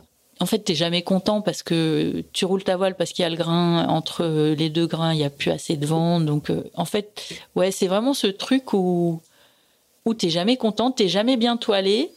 Et pour avancer, tu mets de la toile et du coup, tu es en survie dans les grains. Et avec une mer qui tape, avec parfois euh, des chocs opportants quand ça va très vite. Et ça, c'est rédhibitoire. Ça, c'est un peu le truc interdit. Donc il y a tout ça. Et il faut faire avec tout ça, quoi. Deux jours comme deux nuits. Donc, euh, ouais, le, non, l'Indien, ça. sur le coup. Euh, tu fais une super traversée de l'Indien, mais à un prix. Et le prix à payer dans le Pacifique, quoi. En fait, je m'en rends je, je, résume. Exactement, mm, mm. parce que j'ai beaucoup de stress et que du coup, dans le Pacifique, je suis quand même bien fatiguée à cause de ça. Alors du coup, c'est pas la c'est pas la fin des ennuis euh, puisque tu, tu, vas avoir des soucis avec Taki. À, à quel moment ça intervient et, et bah, comment tu gères euh, cette, cette, cette partie-là? Ouais, j'ai une petite succession. Ça démarre le 2 janvier, juste après c'est le début de super nouvelle année. En fait, le 2 janvier, euh, c'est l'aérien qui tombe en panne. Du coup, j'ai plus d'aérien. Donc, mon pilote automatique, il barre vachement moins bien d'un coup. Le lendemain, bah, mon bateau part au tas dans un grain parce que comme j'ai plus de mode vent, euh, le pilote il comprend pas que le vent il, il, il et il tourne donc il, il réagit pas donc moi je suis dans ma banette et là j'ai un gros gros départ au tas mon Genaker se déchire et là, je roule mon Genaker, je mets euh, mon génois, enfin l'équivalent du génois. Je vais m'allonger parce que je suis épuisée et, dégoûtée. et une heure après, j'entends un gros bruit bizarre que j'ai jamais entendu. Et là, en fait, c'est ma quille, c'est le vérin de quille qui casse, enfin la croche du vérin de quille qui casse. Et là, euh, ça veut dire que pour l'instant, la quille, elle bascule, enfin elle bascule, elle pendule vers le bas. Et j'ai un système pour la bloquer un système euh, un peu de sécurité pour la bloquer au milieu. Donc je me dis bon ben je la mets au milieu, du coup je suis en sécurité. Par contre, je perds, euh, je sais pas, euh, encore 10 ou 20% supplémentaires de performance. J'avais déjà perdu avec le pilote, le mode vent, et maintenant la, voilà, avec les voiles déchirées et, euh, et maintenant la quille au milieu. Là, je perds beaucoup. Donc là, c'est franchement, là, c'est un gros coup dur. Et je pense que c'est un des moments où, le plus difficile finalement. C'est presque aussi difficile que quand j'ai dû abandonner parce que euh, je, je, sens que j'ai plus toutes les armes pour euh, me battre sportivement. Et là, il y a un deuil à faire en fait. Et ça, ça c'est raide. C'est vraiment très très raide. Et puis je passe le Cap Horn, euh, je sais plus le lendemain ou le surlendemain. Tout ça, c'est juste avant le Cap Horn. J'entame ma remontée de l'Atlantique. Et là, euh, re-bing, une semaine après, un truc comme ça. Et là, c'est la pièce qui servait à bloquer la quille qui casse. Donc là, par contre, c'est autre chose. Là, ça veut dire que maintenant, il n'y a plus rien pour bloquer la quille. Que, Donc la quille ballotte, en fait. Hein, elle, pendule, tout seul d'un côté de l'autre. Elle pendule. Si le bateau se met à agiter parce qu'il y a une risée, par exemple, eh ben, euh, elle, elle va faire gîter encore plus le bateau. Donc là, c'est, en fait, c'est dangereux. À terme, c'est dangereux. Tant qu'il n'y a pas trop de vent, ça va. Puis dès qu'il y a du vent et des vagues, ça devient hyper chaud. Donc là, ben, très vite, euh, ça veut dire abandon euh, potentiel, très très potentiel. tu n'es pas tout près de la Terre. Ouais, là je suis au milieu de l'Atlantique, euh, enfin en, longitude.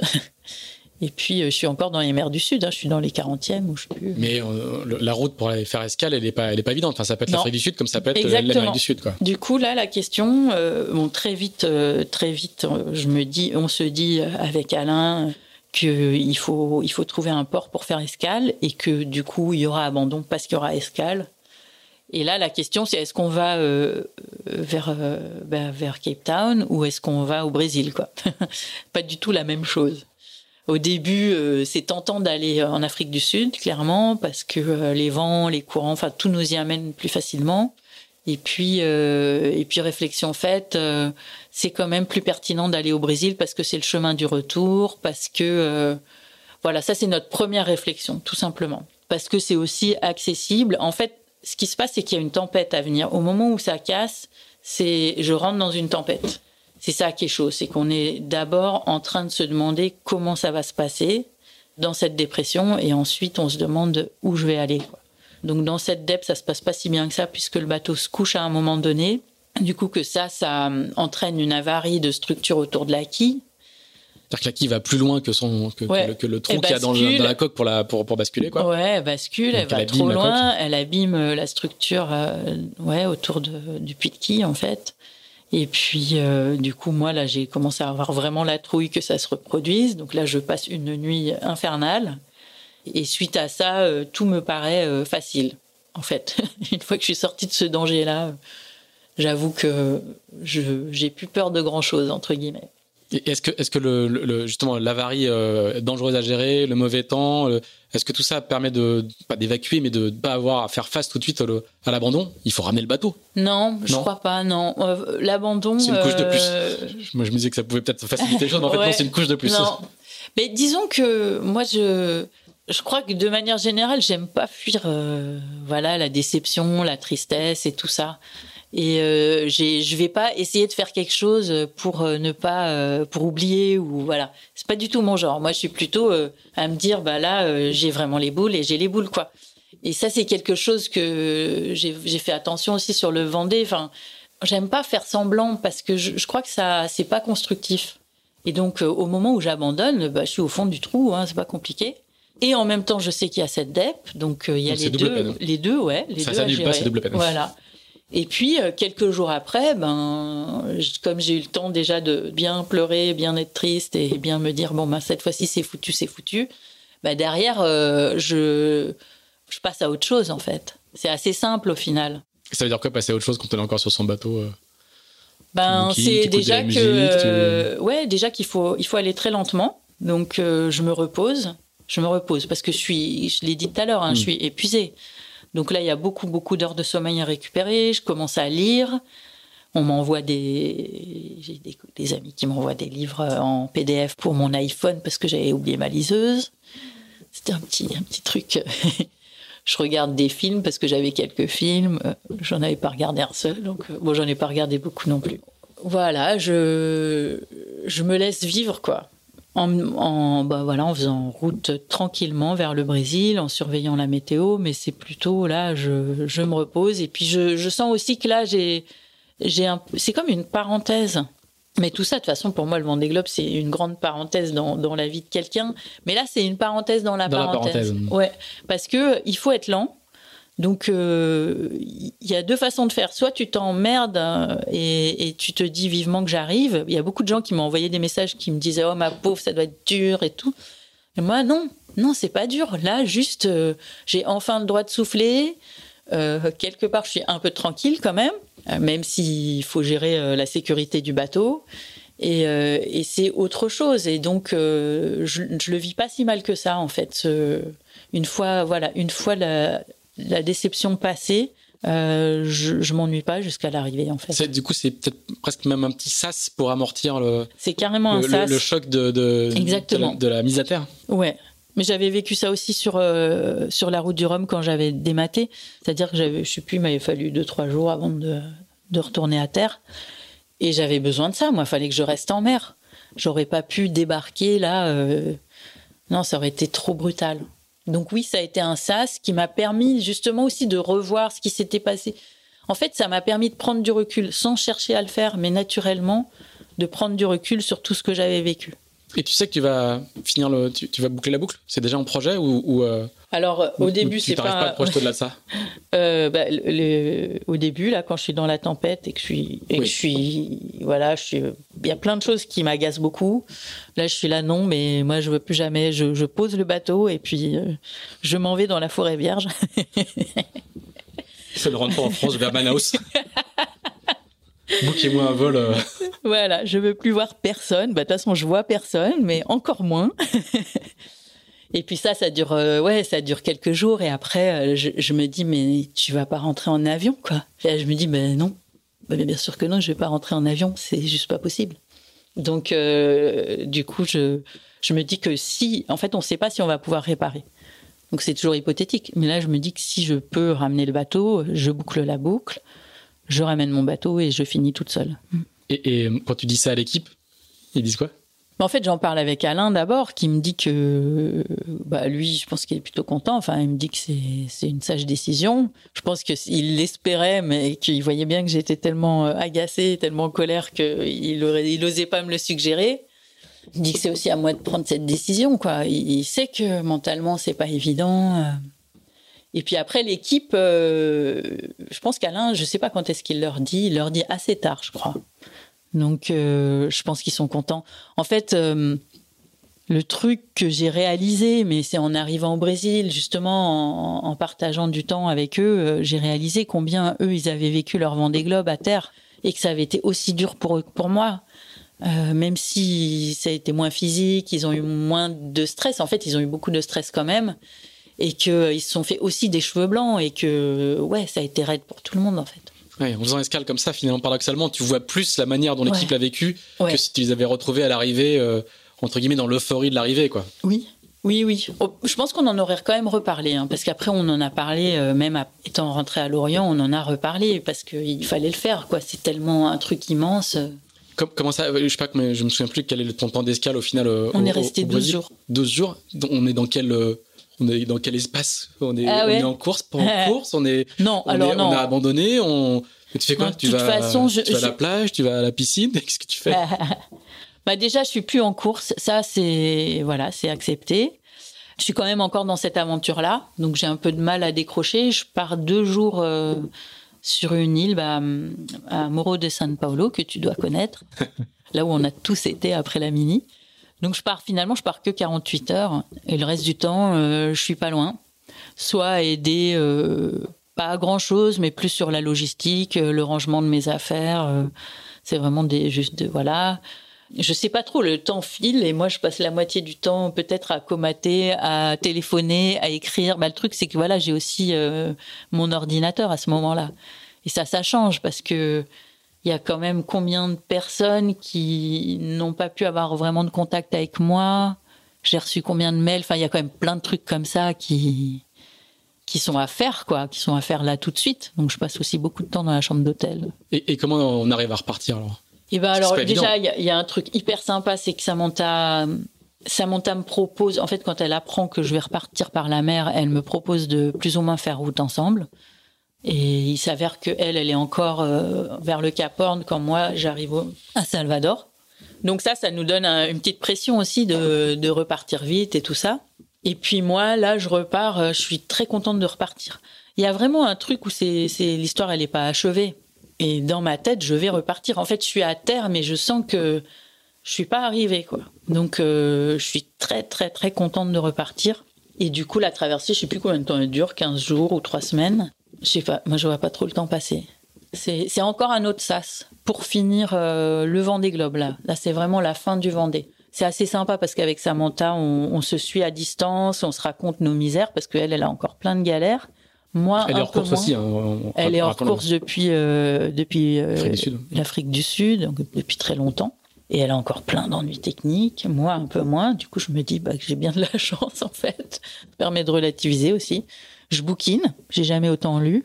Et puis euh, et puis je digère. En fait, tout ce temps-là, ça me permet de digérer sans m'en rendre compte mais de digérer tout plein de choses, même des trucs qui sont liés au départ de la course, au premier jour. Euh, enfin, il y a eu tellement de, je dirais, euh, émotionnellement, il y a eu des hauts, des bas.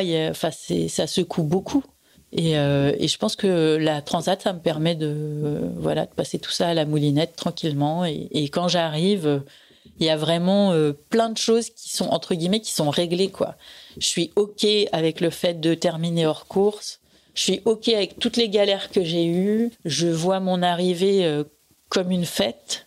Et puis euh, d'ailleurs, je suis accueillie euh, vraiment, mais super bien. Et à ce moment-là, enfin, c'est comme si je basculais de, de un truc qui a été quand même bien galère pendant presque tout le tour du monde, avec beaucoup de frustration, avec euh, voilà, à euh, ben en fait euh, tout ça c'est c'est pas que ça a été génial, c'est que ça ça a apporté plein de choses et que c'est une histoire que qui et puis alors surtout l'accueil de de mon sponsor, vraiment la MACSF, ils ont suivi, ils m'ont envoyé plein de messages, il y a eu un enthousiasme qui m'a beaucoup porté aussi. Et tout ça, quelque part, ça se concrétise le jour de l'arrivée. Et je trouve que là, le jour de l'arrivée, c'est comme si euh, ça permettait de réécrire l'histoire euh, autrement, avec, euh, avec la relire avec une autre paire de lunettes, en fait. Et tu sais que tu repars? À ce moment-là, non. en fait, en fait, moi au Brésil, je me dis, je repars pas. Je je veux plus jamais, je veux plus jamais faire le Vendée Globe. c'est ça. Non, je, je, je, l'ai d'ailleurs dit, c'est marrant parce qu'on échangeait sur WhatsApp avec nos concurrents. Et je sais que je l'ai dit à, je sais plus, à Maxime, à Giancarlo. Ah non, mais pourquoi vous voulez repartir? Moi, je ne repars plus jamais. Avec Samantha, avec Samantha, on s'est écrit au milieu de l'Atlantique. Tu veux repartir, toi? Ah non, moi non. Et toi? Ah ben moi non plus. Donc non, à ce moment-là, promesse d'ivrogne. ouais, c'est drôle et c'est tellement la réalité. Non, j'avais, non, j'avais pas envie. Clairement, j'ai trop douillé quand même. J'ai douillé quoi. Sur le moment, euh, je, je me dis surtout, je veux me reposer. Je veux ne rien faire, ralentir, avoir euh, juste euh, un sol immobile sous mes pieds, un peu de calme, beaucoup de verdure, et puis et puis on verra quoi. Alors, essaie de nous expliquer la chimie totalement incompréhensible pour nous. La chimie qui fait que, une fois qu'on s'est dit ça, un jour, on signe à nouveau au bas d'un contrat en disant allez c'est reparti. Essaye, de nous expliquer qu'est-ce qui se passe dans la tête, les, euh, à quel niveau ça se passe, c'est quoi, c'est les enzymes, c'est quoi, qu'est-ce qui fait que quand on dit plus jamais ça, qu'est-ce que je fous là, plus jamais ça, et en fait on dit, on, y retourne quand même. Bah, clairement, Ce phénomène complètement. Euh, bah oui, non mais c'est vrai. Bah, des fois, je me demande si j'ai raison. Hein. Voilà, on n'est jamais sûr. Hein. En fait, euh, ah, il se trouve que la MACSF est assez vite intéressés pour en discuter. Mon équipe est super soudée, super motivée pour repartir, notamment euh, Florian, Marine, qui sont vraiment des, bah, c'est des piliers de l'équipe. Hein. Florian, c'est le, le boat captain. Alain, bah, sur le moment, euh, on n'en parle pas trop parce qu'Alain, il est un peu comme moi, je crois. Il a douillé, il sait pas trop s'il a envie de remettre ça. Donc euh, voilà, on sait pas trop tous les deux. Mais en tout cas, moi, je me rends compte d'une chose, c'est que euh, pour la première fois de ma vie, j'ai un sponsor qui me propose quelque chose, qui me tend la main euh, sans que j'ai rien à faire, qui est content. Enfin, c'est pas qu'avant ils étaient pas contents, mais là il y a y a tout ce truc hyper positif. J'ai une équipe parce que c'est pas facile hein, de réunir une équipe euh, harmonieuse où ça se passe hyper bien au niveau humain et évidemment au niveau technique, mais humainement, c'est des challenges qui sont hyper, enfin où il y a beaucoup de pression et et c'est pas évident. Et nous, on a mis des années avant de, se retrouver dans, cette euh, situation qui est, qui est, super agréable. Et je me dis, c'est quand même dommage. Là, il y a tout qui est bien. Il y a le bateau, je connais super bien mon bateau. Euh. et là, je me dis, ben non, en fait, la vie, là, elle te tend la main, quoi. Tu, si tu dis non maintenant, enfin, il y a un truc qui est pas juste, quoi. Donc, je me dis, ben en fait, je peux pas dire non. je ne peux pas dire non. T'es obligé euh, tu te sens non, obligée Non, je me sens pas obligée. Non, non, non, c'est vraiment vis-à-vis de moi, c'est-à-dire vis-à-vis de moi et, de, et des circonstances. Hmm. Je me dis dans ces circonstances, j'ai pas envie de dire non hmm. parce que je me dis c'est pas cohérent non plus avec ma façon de voir euh, la vie. Je me dis à un moment donné, euh, si la vie elle te tend la main, tu prends quoi. C'est simple. Et puis après, j'avoue que euh, sur le moment de me dire euh, je vais reprendre le départ de cette course, c'est pas le truc qui me fait signer. Hein. Clairement, c'est pas non, c'est pas de reprendre le, départ du Vendée Globe qui me fait signer. C'est euh, le contexte. Et puis que les années de préparation elles sont vraiment chouettes et que je sais que je peux écrire une histoire complètement différente. Et ça, ça me motive clairement. Oui, faut, faut en refaire un sans escale. Oui, mais c'est pas que ça. Hein. Non, bien sûr. Pour moi, ça c'est un truc, mais c'est l'ensemble c'est la trajectoire aussi, les, années de préparation, toutes les courses ouais, qu'il y a avant. Voilà, ouais, parce qu'en fait, on mythifie le Vendée Globe, mais il y a quand même. Euh, il y a des milliers de milles à parcourir avant. Voilà, il y a des, courses magnifiques, il y a la route du Rhum à refaire. Bah, là, la route du Rhum, il y a aussi euh, une nouvelle histoire à écrire. Il y a plein de belles choses. Et puis, moi, j'adore naviguer, j'adore mon bateau, j'adore m'entraîner, j'adore les départs de course. En fait, euh, si tu veux, je me suis dit, euh, qu'est-ce que tu aimes et qu'est-ce que tu n'aimes pas dans ton métier? Et je me suis rendu compte que bah, naviguer, j'adore ça. Et c'est mon job. Donc, avant de dire non à ça ben voilà, encore une fois, il faut savoir pourquoi. Très bien. Eh ben, merci, merci de nous expliquer comment, euh, quand on dit plus jamais ça, finalement, on y retourne. on a commencé à, déflorer un tout petit peu le mystère, mais je pense que ça restera quelque chose de, d'écouter jamais les marins à l'arrivée des courses. Hein. Ils, racontent que des bêtises. Tout le monde sait ça maintenant. Euh, Isabelle, bah, merci beaucoup. Euh, merci beaucoup de, nous avoir emmenés justement dans, dans, ces, dans ces endroits où on ne va pas, on ne va pas tout le temps. Merci à vous si vous nous avez suivis euh, jusqu'à. Oui, je voulais juste rajouter un petit truc. Euh, euh, tu as fait une série de podcasts avant le départ du Vendée Globe. Et, avec et voilà j'ai oublié son nom. Au Aline, moment avec Aline, Penito avec Aline Penito voilà. Des podcasts très très évocateurs pas du tout dans le dans le dans le talk comme on dit dans le format interview comme comme on vient de faire mais très bien produit avec les sons de la mer avec avec tes paroles et tes pensées à toi et qui sont vraiment franchement que je vous recommande et qui sont vraiment très intéressants. Et tu viens d'en faire un autre qui s'appelle euh, Women, of, the Sea. Women, of the Sea, voilà, qui vient, qui vient, de sortir. Donc, mm. euh, allez-y faire un petit tour. Voilà, donc merci à vous si vous nous avez suivis euh, jusque-là. N'hésitez pas à nous mettre des commentaires et 5 étoiles sur Apple Podcast, je le dis à chaque fois. N'hésitez pas à nous écrire non plus pour nous dire ce que vous pensez de ce podcast. Je voudrais faire juste une toute petite dédicace, deux petites dédicaces à Julien, qui est boulanger et qui nous écoute la nuit qui écoute ce podcast la nuit pendant qu'il fait son pain. Donc pensez-y quand vous l'écoutez, ça sent le, ça sent la viennoiserie et la, et la, baguette euh, et la baguette fraîche. Et à Nicolas qui nous écoute euh, pendant qu'il fait cette jogging euh, sur la plage à San Francisco. Voilà, on ne se doute pas, tu vois, Isabelle, quand on enregistre là maintenant, c'est clair que dans la, nuit, il y a des gens qui nous écoutent en, ah, écoutant les récits des marins. Merci beaucoup. Merci à toi. À bientôt. Salut. Salut.